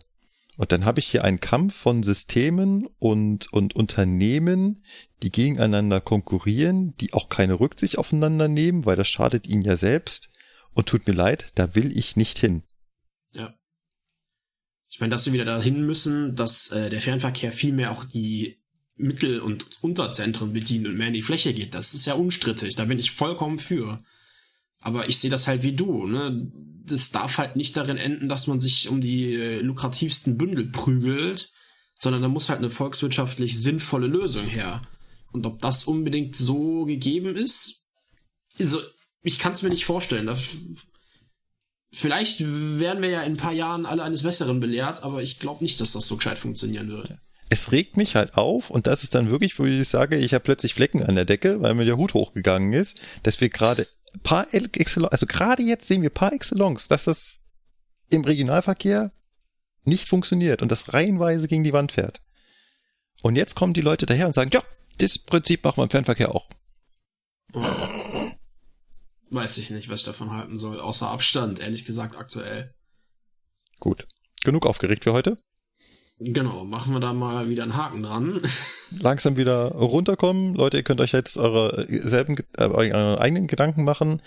Und wenn ihr euch Gedanken gemacht habt und sie noch äh, zweimal von rechts nach links gedreht habt, dann schreibt ihr die Kernessenz davon bitte bei uns in die Kommentare, entweder auf Facebook, Twitter, im Blog. Wir würden sie gerne hören. Was denkt ihr dazu? Glaubt ihr, dass das funktioniert, dass uns das weiterbringt? Oder hilft uns das nicht und äh, gefährdet das im Endeffekt den Wirtschaftsstandort Deutschland und unser aller Wohlstand. Lustig dazu, immer auf diesen Online-Umfragen, die dann in den Zeitungen zu sehen sind, brauchst in Deutschland mehr Wettbewerb auf der Schiene. Immer mehr Wettbewerb, mehr Wettbewerb, das hilft, das hilft. Ja, genau. Wenn man danach, wenn man nur noch diesen Umfragen da mit dem nach links oder nach rechts äh, wischen geht bei dem ba bei diesem, ich nenne es jetzt mal Stimmungsbarometer, müsste, müsste die FDP eigentlich noch im Bundestag sitzen. ja, und den Bundeskanzler stellen. Richtig, weil wenn der Wettbewerb alles heilt, dann müsst ihr bitte alle fleißig ja. die FDP wählen, weil ja. die sind genau der Meinung, dass der Wettbewerb ja. und der Markt das schon alles richten. Und das sehe ich anders. Genau. Wir verlinken euch die Artikel und auch das Gutachten der KCW, so hieß die Beratungsgesellschaft, die äh, diese Studie angefertigt hat. Gut. Genau. Gut, dann würde ich sagen, machen wir mal an das Feedback von uns zu Presseartikeln einen großen Haken und kommen mal zum Feedback von unserer Zuhörerschaft an uns. Da können wir das diesmal im Prinzip äh, in zwei Teile teilen, nämlich Feedback zum Spiel und sonstiges Feedback. Und genau, sonstiges Feedback hält sich in Grenzen. Sonstiges Feedback hält sich tatsächlich sehr in Grenzen. Wollen wir dann damit mal anfangen, direkt? Damit fangen wir an. Auf damit jeden Fall. Fangen wir an. Da haben wir eine E-Mail vom Sascha. Und zwar, er hat auch ganz viel zum Spiel angemerkt, aber das machen wir gleich getrennt zum Spiel. Zum Thema Doppelstock-ICE hat ihn das sehr äh, daran erinnert, dass es schon mal Projektstudien gab zu einer Weiterentwicklung des ICEs. Gibt es auch zwei Wikipedia-Seiten zu. Ähm, ja, die kenne ich, die habe ich auch schon mal durchgeklickt. Man weiß nur nicht, was da irgendwo rausgekommen ist. Ich glaube, da haben schlaue Menschen schlaue Sachen geschrieben, die jetzt äh, in irgendwelchen Schubladen langsam zersetzen. Vor sich hin verstauben. Ja, irgend sowas. genau. Ich weiß halt nicht, ob man da schon mal die Idee hatte. Und natürlich schreibt er auch, dass ich dann natürlich die Haltezeiten an den Bahnhöfen verlängern muss. Selbstverständlich. Wenn mehr Leute rein und raus müssen, brauche ich längere Haltezeiten. Da Das komme ich, ist ganz normal. da komme ich nicht drum herum. Selbstverständlich. Das wird eh irgendwann in den kommenden Jahren, wenn die Fahrgastzahlen steigen, da muss sich auf jeden Fall was tun. Ja, ja. Weil dieser, diese Durchschnittshaltezeit von zwei Minuten, dann setzt du unweigerlich Verspätung zu. Ja. Egal, ob Ja. das jetzt am sonstigen Verkehr liegt, nee, das kommt einfach nur, dann wirklich nur durchs Ein- und Aussteigen. Ja, ja. Und das wäre fatal. Genau. Ähm, dann schreibt er, er würde sich wünschen, wenn wir das Spiel noch etwas verändern oder aufwerten können und unsere Hörer einbinden und so das Schwarmwissen nutzen. Und da habe ich mir gedacht, ja, genau das machen wir. Also, das machen wir bisher auch schon. So war das äh, konzipiert ursprünglich. Nur in der Variante, dass wir nicht vorher bekannt geben, was wir uns ausdenken oder um welches Thema es gibt, sondern nachher. Das heißt, wir haben den Vorteil, wir dürfen vorauspreschen und uns irgendwas ausdenken und ihr dürft dann nachher schreiben, was ihr von unseren Ideen haltet. Oder sagt, Leute, zum Thema Infrastruktur, da habe ich eine viel, viel bessere Idee. Was haltet ihr davon? Wenn ihr sowas Genau. habt, Wir werfen euch das vor die Füße und Ja. ihr geht dann darauf ein. genau. Das ist der Vorteil, wenn man ein Podcaster ist. Richtig. Irgendeinen Vorteil muss das ja haben. Ne? Und wenn es ist, dass man um 22 Uhr abends, nein, ähm, Was? So spät Willst ist du, dich, schon? Willst du dich jetzt etwa beschweren hier oder was? Ja. Du laberst ja die ganze Zeit. so, können wir weitermachen? ja, ja. Ähm, Sascha äh, schreibt auch noch, dass er ganz gerne ähm, dem Altpapier beiseite springen möchte und es auch gerne noch äh, behalten würde. Ich habe schon schon Leuten hören, dass wir das immer weniger austeilen, weil jetzt äh, da oben diese Anschlussanzeigen kommen. Ja. Gut, weiß dass ich aus nicht. der Bereitstellung weg bin. Jetzt ist mir das auch egal. Jetzt können die meinetwegen auch wieder mehr Altpapier verteilen, weil ich muss das nicht mehr machen. Genau. Aber bitte Verständnis für den Bereitsteller, der das Zeug halt quer durch Bahnhof schleifen muss bei Wind und Wetter. Das ist einfach eine scheiß Arbeit. Äh, er das macht Zeug aber, ist bleischwer. ja, aber er macht aber den sinnvollen Vorschlag, den finde ich auch gar nicht so schlecht, dass man die halt nicht jetzt einfach alle, jeden am Platz einen hinlegt, sondern einfach ich am Anfang und Ende eines Wagens so ein kleines Fach hab, wo ich ein paar davon reinstecke. Wer die braucht und haben will, nimmt sich da einen raus, kann nachlesen und alle anderen, die digital unterwegs sind, die ignorieren das halt.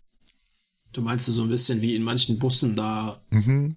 am Vorderrad dieser Plastik, Ja. ich weiß nicht, wie man das Halter. nennt. Du, du weißt, was ich meine. Ja. Ja, genau, dieser Ein- Plastikfächer da, wo die Ja. verschiedenen Flyer drin sind. Ja, genau, genau, sowas in der Art. Falls einer von DB Feierverkehr zuhört, Umsetzung bitte. Danke. Genau. Auftrag ausführen. Dann haben wir eine Frage vom, ich hoffe, ich habe das jetzt richtig einsortiert, vom Lars. Lars fragt, Stichwort Luftpresser beim Flirt. Er hat nicht so ganz äh, verstanden, warum muss der Luftpresser beim Abschalten Druck ablassen? Das war, war warte, warte Luft, Luftpresse. Ach, das war das, weil, weil das so laut zischt Mhm. und knallt immer, ne? Genau, immer wenn der Luftpresser aufhört zu laufen, dann zischt das so dir extrem. die laut. Luft ab, ja. Genau, ja, warum muss er das machen? Das hat einfach was damit zu tun, wenn da weiterhin Druck in diesem System wäre, innerhalb des Luftpressers, müsste der ja, um wieder dann beim neuen Fördern anzulaufen, so viel Energie aufbringen, weil er ja Druck ist, gegen den er anarbeiten muss, Ja. dass das einfach von der Dimensionierung des Materials extrem umständlich wäre, weil du halt viel höhere Kräfte gerade beim Anlauf hast. Genau. Man, Deswegen entlüftet man das ganze System halt, dass er da schön luftleer losfahren kann. genau. Und genau. vor allen Dingen, äh, ne, der, der Luftpresser, wahrscheinlich auch schon aufgefallen, der springt ja nicht an und ist dann direkt auf Hochtouren. Ne, sondern das sind, in der Regel sind das ja Drehstrommotoren, die brauchen, die müssen erstmal hochgeregelt werden über die Frequenz. Und gerade wenn der halt im Anlaufbetrieb ist, dann schafft er das gar nicht dagegen anzukommen. Da würde der so viel Last ziehen, dass wahrscheinlich dann der Motorschutzschalter für diesen Luftpresser dann eben auch fallen würde, weil der einfach die Last dann nicht ab kann. Deswegen Richtig. macht man es dem Luftpresser dann ein bisschen einfacher, lässt den erstmal ein bisschen hochdrehen, macht das System dazu und dann fördert der in den Hauptluftbehälter rein. Genau. Das war jetzt eigentlich sehr gut erklärt. Genau. Dann äh, hat er uns noch einen Link geschickt zu einem Artikel, dass in Bonn ein Straßenbahnfahrer ohnmächtig wurde und Passagiere den äh, Zug stoppen mussten. Und dann fragt er, ist da keine SIFA eingebaut? Jein. Lukas. Jetzt muss ich mal ja. ganz kurz, ganz kurz ähm, fragen. In Bonn sind mhm. das eigentlich so wirklich richtig Straßenbahnen oder sind das, habt ihr auch so ein Kombisystem U-Bahn, Straßenbahn? Stadtbahn. Das ist das. genau Stadtbahnsystem, ja. ja. Also ich kann dazu deswegen was sagen, weil äh, ich habe ja mal äh, versucht zu studieren. Und äh, im Zuge dieses Studiums habe ich äh, zwei ähm, Monate, nee, stimmt überhaupt nicht, vier Wochen waren es ähm, bei den Stadtwerken Bonn, dem Betreiber der Stadtbahn in Bonn, äh, gearbeitet und kenne mich deswegen mit den Fahrzeugen ganz gut aus. Ähm, es ist gemäß BO Strapp, also quasi BO Strapp ist ungefähr das gleiche wie die EBO für uns, also für Vollbahn ist die BO Strapp quasi die Rechtsverordnung für die Straßenbahn. Also Betriebsordnung Straßenbahn oder sowas heißt das, ne? Genau, ganz genau.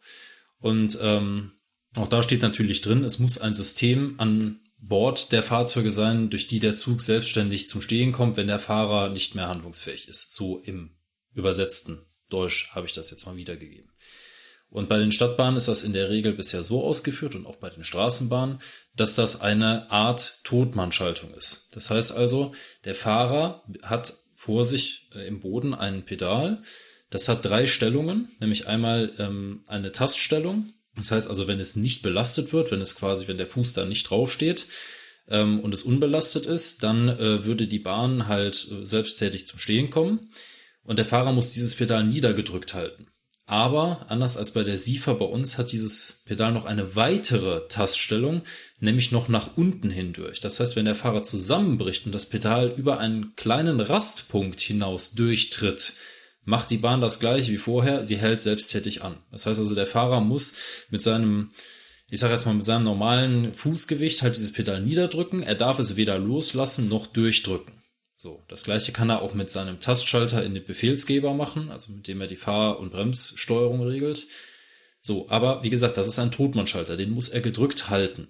Da gibt es keinen Zeitwert, nachdem er den loslassen muss, sondern das Ding bleibt quasi, wenn der da sieben Stunden am Stück fährt, bleibt das Ding sieben Stunden am Stück gedrückt.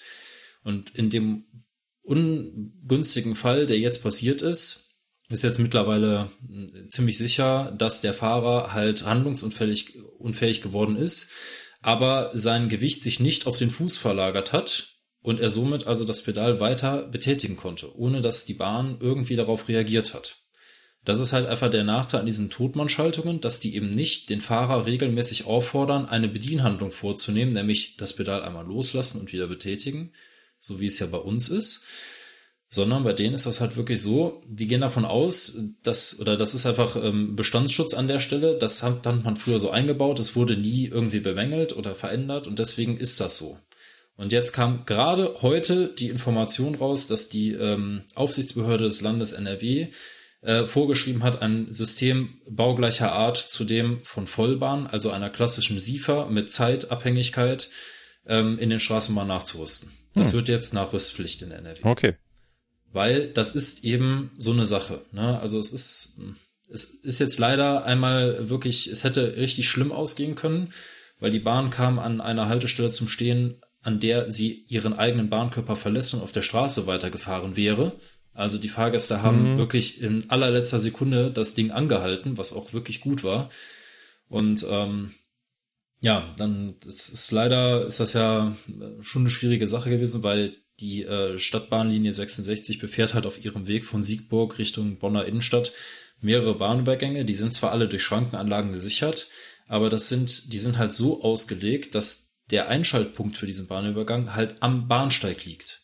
Das heißt also, ne, du, du fährst quasi an dem Anschaltpunkt vorbei, hältst dann an dem Plan halt normalerweise an, dann laufen die Schranken zu und quasi in dem Moment, wo du deinen Fahrgastwechsel beendet, ist der Bahnübergang auch gesichert. Ja, wenn die Bahn jetzt natürlich ankommt mit 80 Sachen, dann ist der Weg vom Einschaltpunkt bis zum Bahnübergang, diese 50 Ja, Meter, hat die innerhalb von, von drei, vier Sekunden passiert. Da sind die Schranken natürlich noch nicht zu. Ne? Also da hätte es richtig böse Unfälle geben können. Ja. Und deswegen kann man nur Glück im Unglück, äh, dass die Fahrgäste da auch so rea reagiert haben. Dummerweise ist halt die ganze Strecke da auch nicht mit äh, Vollsignalisierung ausgestattet.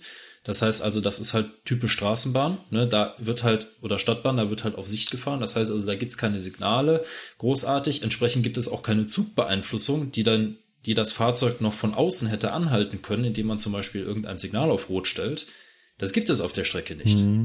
Ja, deswegen waren quasi bis auf die, ich sag jetzt mal auf die Sicherheitsfahrschaltung, auf den Totmann-Knopf, waren keine weiteren Sicherheitseinrichtungen vorhanden, die das Fahrzeug hätten zu stehen bringen können. Aber das ist dann schon schwierig. Aber man hat halt sich damals, als halt Straßenbahn gebaut wurden und als das dann aufkam mit dem Totmann, hat man sich halt gedacht, okay, die Straßenbahn, die fahren ja nicht so schnell, die halten ja alle paar Meter. Das wird schon auffallen, wenn der Fahrer ja, irgendwann. also äh, das Prinzip Totmann-Knopf gibt's ja auch noch, also so U-Bahnen Genau. fahren ganz regulär mit Totmann-Knopf. Das heißt, Ja. drücken, Ja, das ist, das, ist sowas, ein, ja. das ist ein gängiges System. Also bevor jetzt jemand sagt, ja, das gibt's ja nur in Bonn. Nein, das ist wirklich ein gängiges System bei Straßenbahn und Stadtbahn. Und äh, das ist, wie gesagt, das ist ganz, ganz normal. Das ist jetzt nicht irgendwie, die Stadtwerke Bonn haben da irgendwie so ein uraltes System. Nein, das ist Common Sense. Das wird so eingesetzt. Das ist einfach so. Ne? Ja, ja. Nur jetzt finde ich es halt gut, dass die Aufsichtsbehörde da halt gesagt hat, Leute, da könnten wir vielleicht mal anfangen, darüber nachzudenken, ob wir vielleicht mal da was verändern. Ja, weil es ist schon, schon richtig, weil die Dinger, also die äh, B100S und, und auch die B100C, die die Stadtwerke Bonn als äh, Stadtbahnwagen da hat, die, die bekannten B-Wagen von Düwag, die fahren halt 100 km/h oder können 100 km/h fahren. Ne? Also die sind jetzt nicht langsam. Von daher ähm, macht das schon irgendwo Sinn, gerade wenn die so schnell fahren. Gut. Dann haben wir noch eine Frage vom Rupert. Ja, und zwar, äh, er hatte noch eine Frage zum Zugschlusssignal, also das ist auf unserer letzten Folge auch. Ähm, muss man denn immer zum Zugschluss laufen, um das einzuschalten, oder kann man das vom vorderen Führerstand aus bedienen, gerade wie bei Triebzügen wie 423 oder 642? Gut, also 642 habe ich nicht, kann ich nicht mitreden. Kann ich beantworten? Kannst du beantworten? Gut, ich fange mal mit dem 423 Ja. an. Beim 423 ist das so, sobald du deinen Führerstand deaktivierst, setzt der automatisch einen Zugschluss an diese, an diese Fahrzeug, an das Fahrzeugende.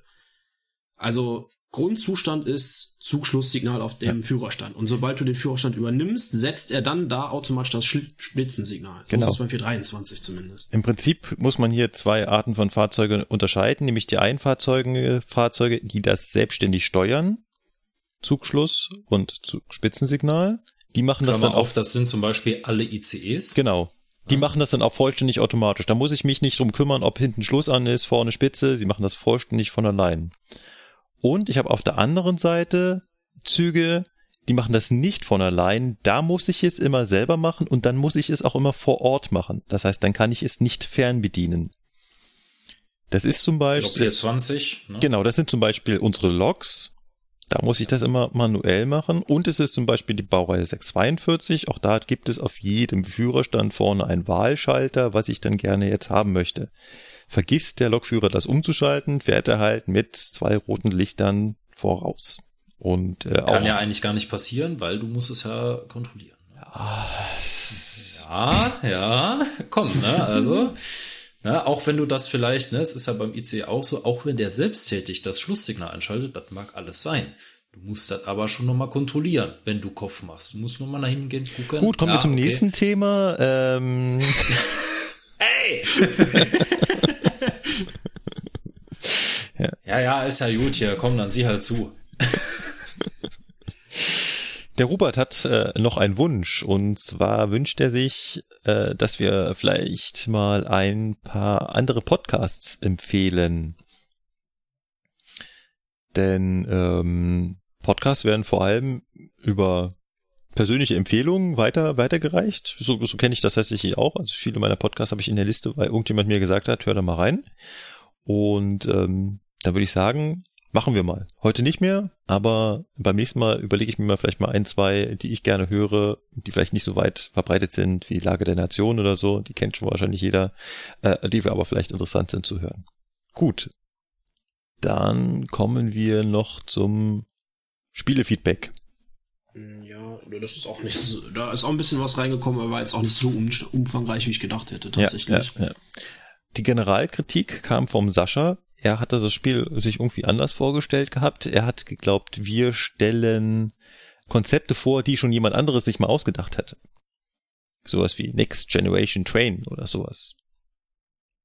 Also das Konzepte, wo schon Unis oder Beratungsgesellschaften äh, hintergesteckt haben und sich mal was ausgedacht haben. Nee, Sascha, wir wollten wirklich unser eigenen Hirnschmalz da reinstecken. Richtig. Aber dann haben wir zu den einzelnen Themen äh, noch ganze Menge Infos bekommen und gerade das Thema Einheitslog hat die Gemüter bewegt. Sebastian, Sie fanden deine Idee gar nicht toll. Und das, das Hauptargument, was da kam, war Boeing 737 MAX. Gott sei Dank kaufen wir ja keine Züge bei Boeing, also, ne, nein. Ich, äh, ich weiß schon, worauf das abzielt. Aktuelles Beispiel hatten wir zum Beispiel jetzt in NRW. Abellio hat ja zum Fahrplanwechsel ähm, mit äh, flammenneuen Stadler-Triebzügen den S-Bahn-Verkehr im Ruhrgebiet weitestgehend übernommen. Es wurde kalt, es gab das erste Mal dieses komische Phänomen namens Raureif und Obst, die ganze Fahrzeugflotte stand still. Also ich verstehe schon, worauf das abzielt, ja. Ja.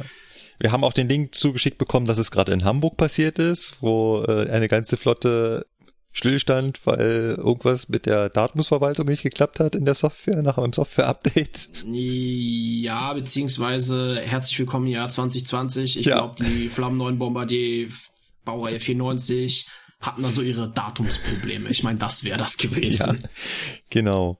Und ähm, wenn ich, und deine Idee war ja, ich habe noch eine Lokbaureihe und fahre damit alles und wenn genau diese Lokbaureihe entweder einen Serienfehler hat oder auf der anderen Seite einfach nur von der Überwachungsbehörde stillgelegt wird, weil sie was gegen das Fahrzeug hat, sei es irgendwelche Werte werden irgendwo überschritten, dann wird diese gesamte Flotte stillgelegt und ich kann gar nicht mehr fahren. Das kann im ungünstigsten Fall passieren, ja. Ja, aber kurze Anmerkung. Ähm, sowas kann man ausschließen, indem man so ein Fahrzeug einfach vernünftig entwickelt, zusammen mit der, mit dem, Her mit dem Hersteller und so ein Fahrzeug auch testet. Weil ich meine, das ging früher auch. Gut, früher waren die Fahrzeuge vielleicht noch nicht so mega komplex, aber selbst der Taurus bei der ÖBB, da gab es nie irgendwie großartig äh, Fahrzeug oder ganze Flotte von Stilllegungen äh, bedroht oder so. Also irgendwie, da, da sehe ich jetzt gar nicht so das große Problem, ehrlich gesagt. Äh, ein anderer äh, Zuhörer hat dann äh, auch noch geschrieben, dass das mit der Einheitslok hat ihn sehr an die Trucks erinnert, wovon allein Cargo über 400 Stück äh, bestellt hätte. Da muss ich sagen, also zum einen ist Trax ja äh, eine Baureihenfamilie, äh, der Firma Bombardier. Ja. Er meint jetzt dann die Baureihe 185. Genau, er meint jetzt also speziell die Baureihe 185, ja. Das sind halt immer wieder solche Schübe. Irgendwann stellt halt ein, die Firma fest, jetzt brauchen wir mal wieder ganz viele, weil alte Loks fallen gerade in großer Stückzahl weg. Dann werden halt viele von einer bestellt, aber das ist jetzt nicht so, dass da irgendwie die ganze Flotte ersetzt wird da, da kommen wieder 100 Loks von äh, vom Vectron von Siemens und das, ach, die ist jetzt aber toll und neu und dann werden wieder ganz viele davon bestellt. Also ähm, genau. Wir haben da immer noch einen, einen guten Mix. Aber auch mein Vorschlag der Auslastungsanzeige haben sie nicht so im Raum haben stehen lassen. Mm, nein. Also ähm, sie fanden, ähm, also viele der Zuschriften fanden das sehr gut, aber das gäbe es wohl schon. Und dachte ich mich, hä? Okay. Also zum einen wurde das Beispiel Stuttgart, S-Bahn Stuttgart gebracht, wo es äh, Anzeigen am Bahnsteig, also im Boden eingelassen gibt. Ich wollte jetzt eigentlich noch, ich habe es wieder verpeilt, äh, mal einen Stuttgarter fragen, ob das noch im Betrieb ist. Also in, im Bahnhof Bad Cannstatt werden dir wohl im Asphalt unten vom Bahnsteig angezeigt, wo der Zug, wo der Zug zum Halten kommt.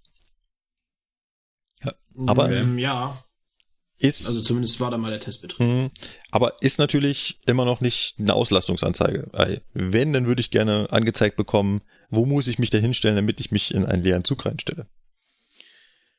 Und dann haben wir noch den Hinweis auf die ÖBB bekommen. Dort gibt es wohl schon äh, äh, das im Beta-Test, also im Testbetrieb, da war ich ja, da war ich ja schnell, da habe ich sofort draufgeklickt, auf dem Open Innovation Webseite der ÖBB.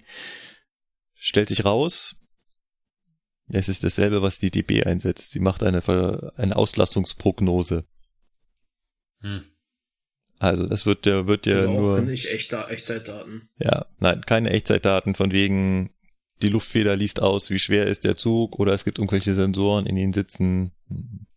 Leider also auch nicht. wieder nur so eine Fuscherei. Ja, auch wieder nur Fuscherei. Also auch wieder nur so was halb. Ja.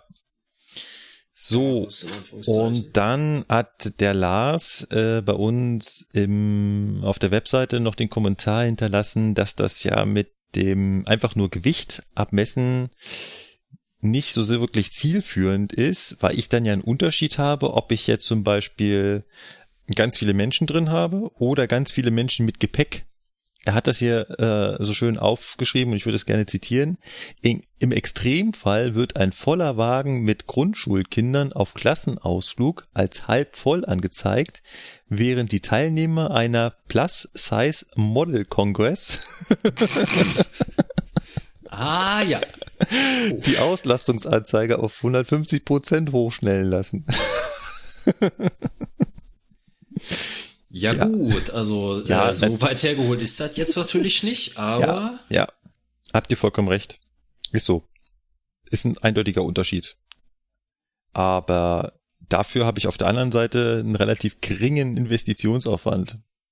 Es ist technisch halt leicht zu realisieren. Genau, es ist technisch super leicht zu realisieren, weil die Daten sind schon da. Ich muss sie nur noch auslesen und anzeigen. Deswegen wenn ich keine Sensoren verwenden will, weil mir das zu so teuer ist, wäre das wirklich eine sehr einfache Variante und ich würde behaupten, dass das schon eine Menge bringt. Wenn man die Daten, ja. wenn, wenn man natürlich was mit den Daten macht, das heißt, ich muss die Leute an die Leute bringen, das heißt, an möglichst vielen Stellen diese Daten einbringen. An den Anzeigen, also am Zug selber am besten, dann Anzeigen am Bahnsteig und am besten noch in den DB-Navigator oder, keine Ahnung, in den Verspätungsalarm. Ich kriege eine E-Mail kurz bevor mein Zug kommt. Stellen Sie sich doch heute bitte hin, hinten hin, da ist ein besonders leerer Wagen. Ja, vor allem gehen wir mal einen Schritt weiter. Es ist ja auch noch so, dass ja hier dieser Komfort-Check-In, da die sich die Leute ja auch auf ihren Sitzplatz einchecken können. Auch wenn du die Daten noch mit da zusätzlich reinnimmst, ja, da hast ja. ja, kannst ja schon wieder richtig was mit anfangen. Stimmt, schätze ich mal. Ja, stimmt. Die Daten habe ich jetzt auch schon, ohne dass ich Sensoren anbringe. Wenn da jemand eingecheckt hat, weiß ich, dass da jemand sitzt. Ja. Äh, genau. Liebe DB Fernverkehr AG. Auftrag ausführen. Ausführung. Teil 2. genau, Teil 2. Gut, ähm, genau, ich kann nicht mehr weiter nach unten scrollen im Feedback. Ja. Da ist Ende. Ich guck mal, kann ich im Sendungsdokument? Nein, kann ich auch nicht mehr. Dann äh, haben wir's, oder? Dann haben wir's, ja. Ja. Dann war das Folge 33. Ja, vielen Dank fürs Zuhören. Und äh, ganz wichtig natürlich noch der äh, übliche Hinweis, wenn ihr noch äh, Fragen oder Anmerkungen zu dem habt, was wir hier heute so erzählt haben, dann könnt ihr uns gerne Feedback da lassen. Und zwar einmal direkt unter der Folge selber auf zugfunk-podcast.de. Ihr könnt uns auch gerne eine E-Mail schreiben, falls ihr keinen Kommentar schreiben möchtet, an mail.zugfunk-podcast.de. Auf den gängigen sozialen Netzwerken sind wir natürlich auch vertreten. Auf Facebook findet ihr uns unter Zugfunk Podcast, auf Instagram und Twitter jeweils unter die Zugfunker ja, das war's von unserer Seite, würde ich sagen. Oder habt ihr noch irgendwas hinzuzufügen? Dem ist nichts hinzuzufügen. Ja, genau, dem ist nichts hinzuzufügen, außer da, dass ich hoffe, ihr seid alle nicht beim Hören eingeschlafen. Wie ich dachte, Schön. dafür ist der Podcast da. Nicht beim Hören eingeschlafen und vor allem toll ins neue Jahr gestartet. ja. Ach ja, genau. frohes neues Jahr. Morgen. Ja, stimmt, ja. da war ja was. Frohes Neues. ja, die DB Fernverkehr AG entschuldigt sich für die Verspätung und wünscht ein frohes neues Jahr 2019. So. in, in, genau. Die, in diesem Sinne. Macht's gut. Sinne. Bis zum nächsten Mal. Tschüss. Ciao. Ähm, ganz wichtig, ich zeige habe jetzt überall, wo es nicht anders dran steht, ähm, nur noch den Fernverkehr an. Ähm, überhaupt wird der ganze Vortrag primär über den Fernverkehr gehen.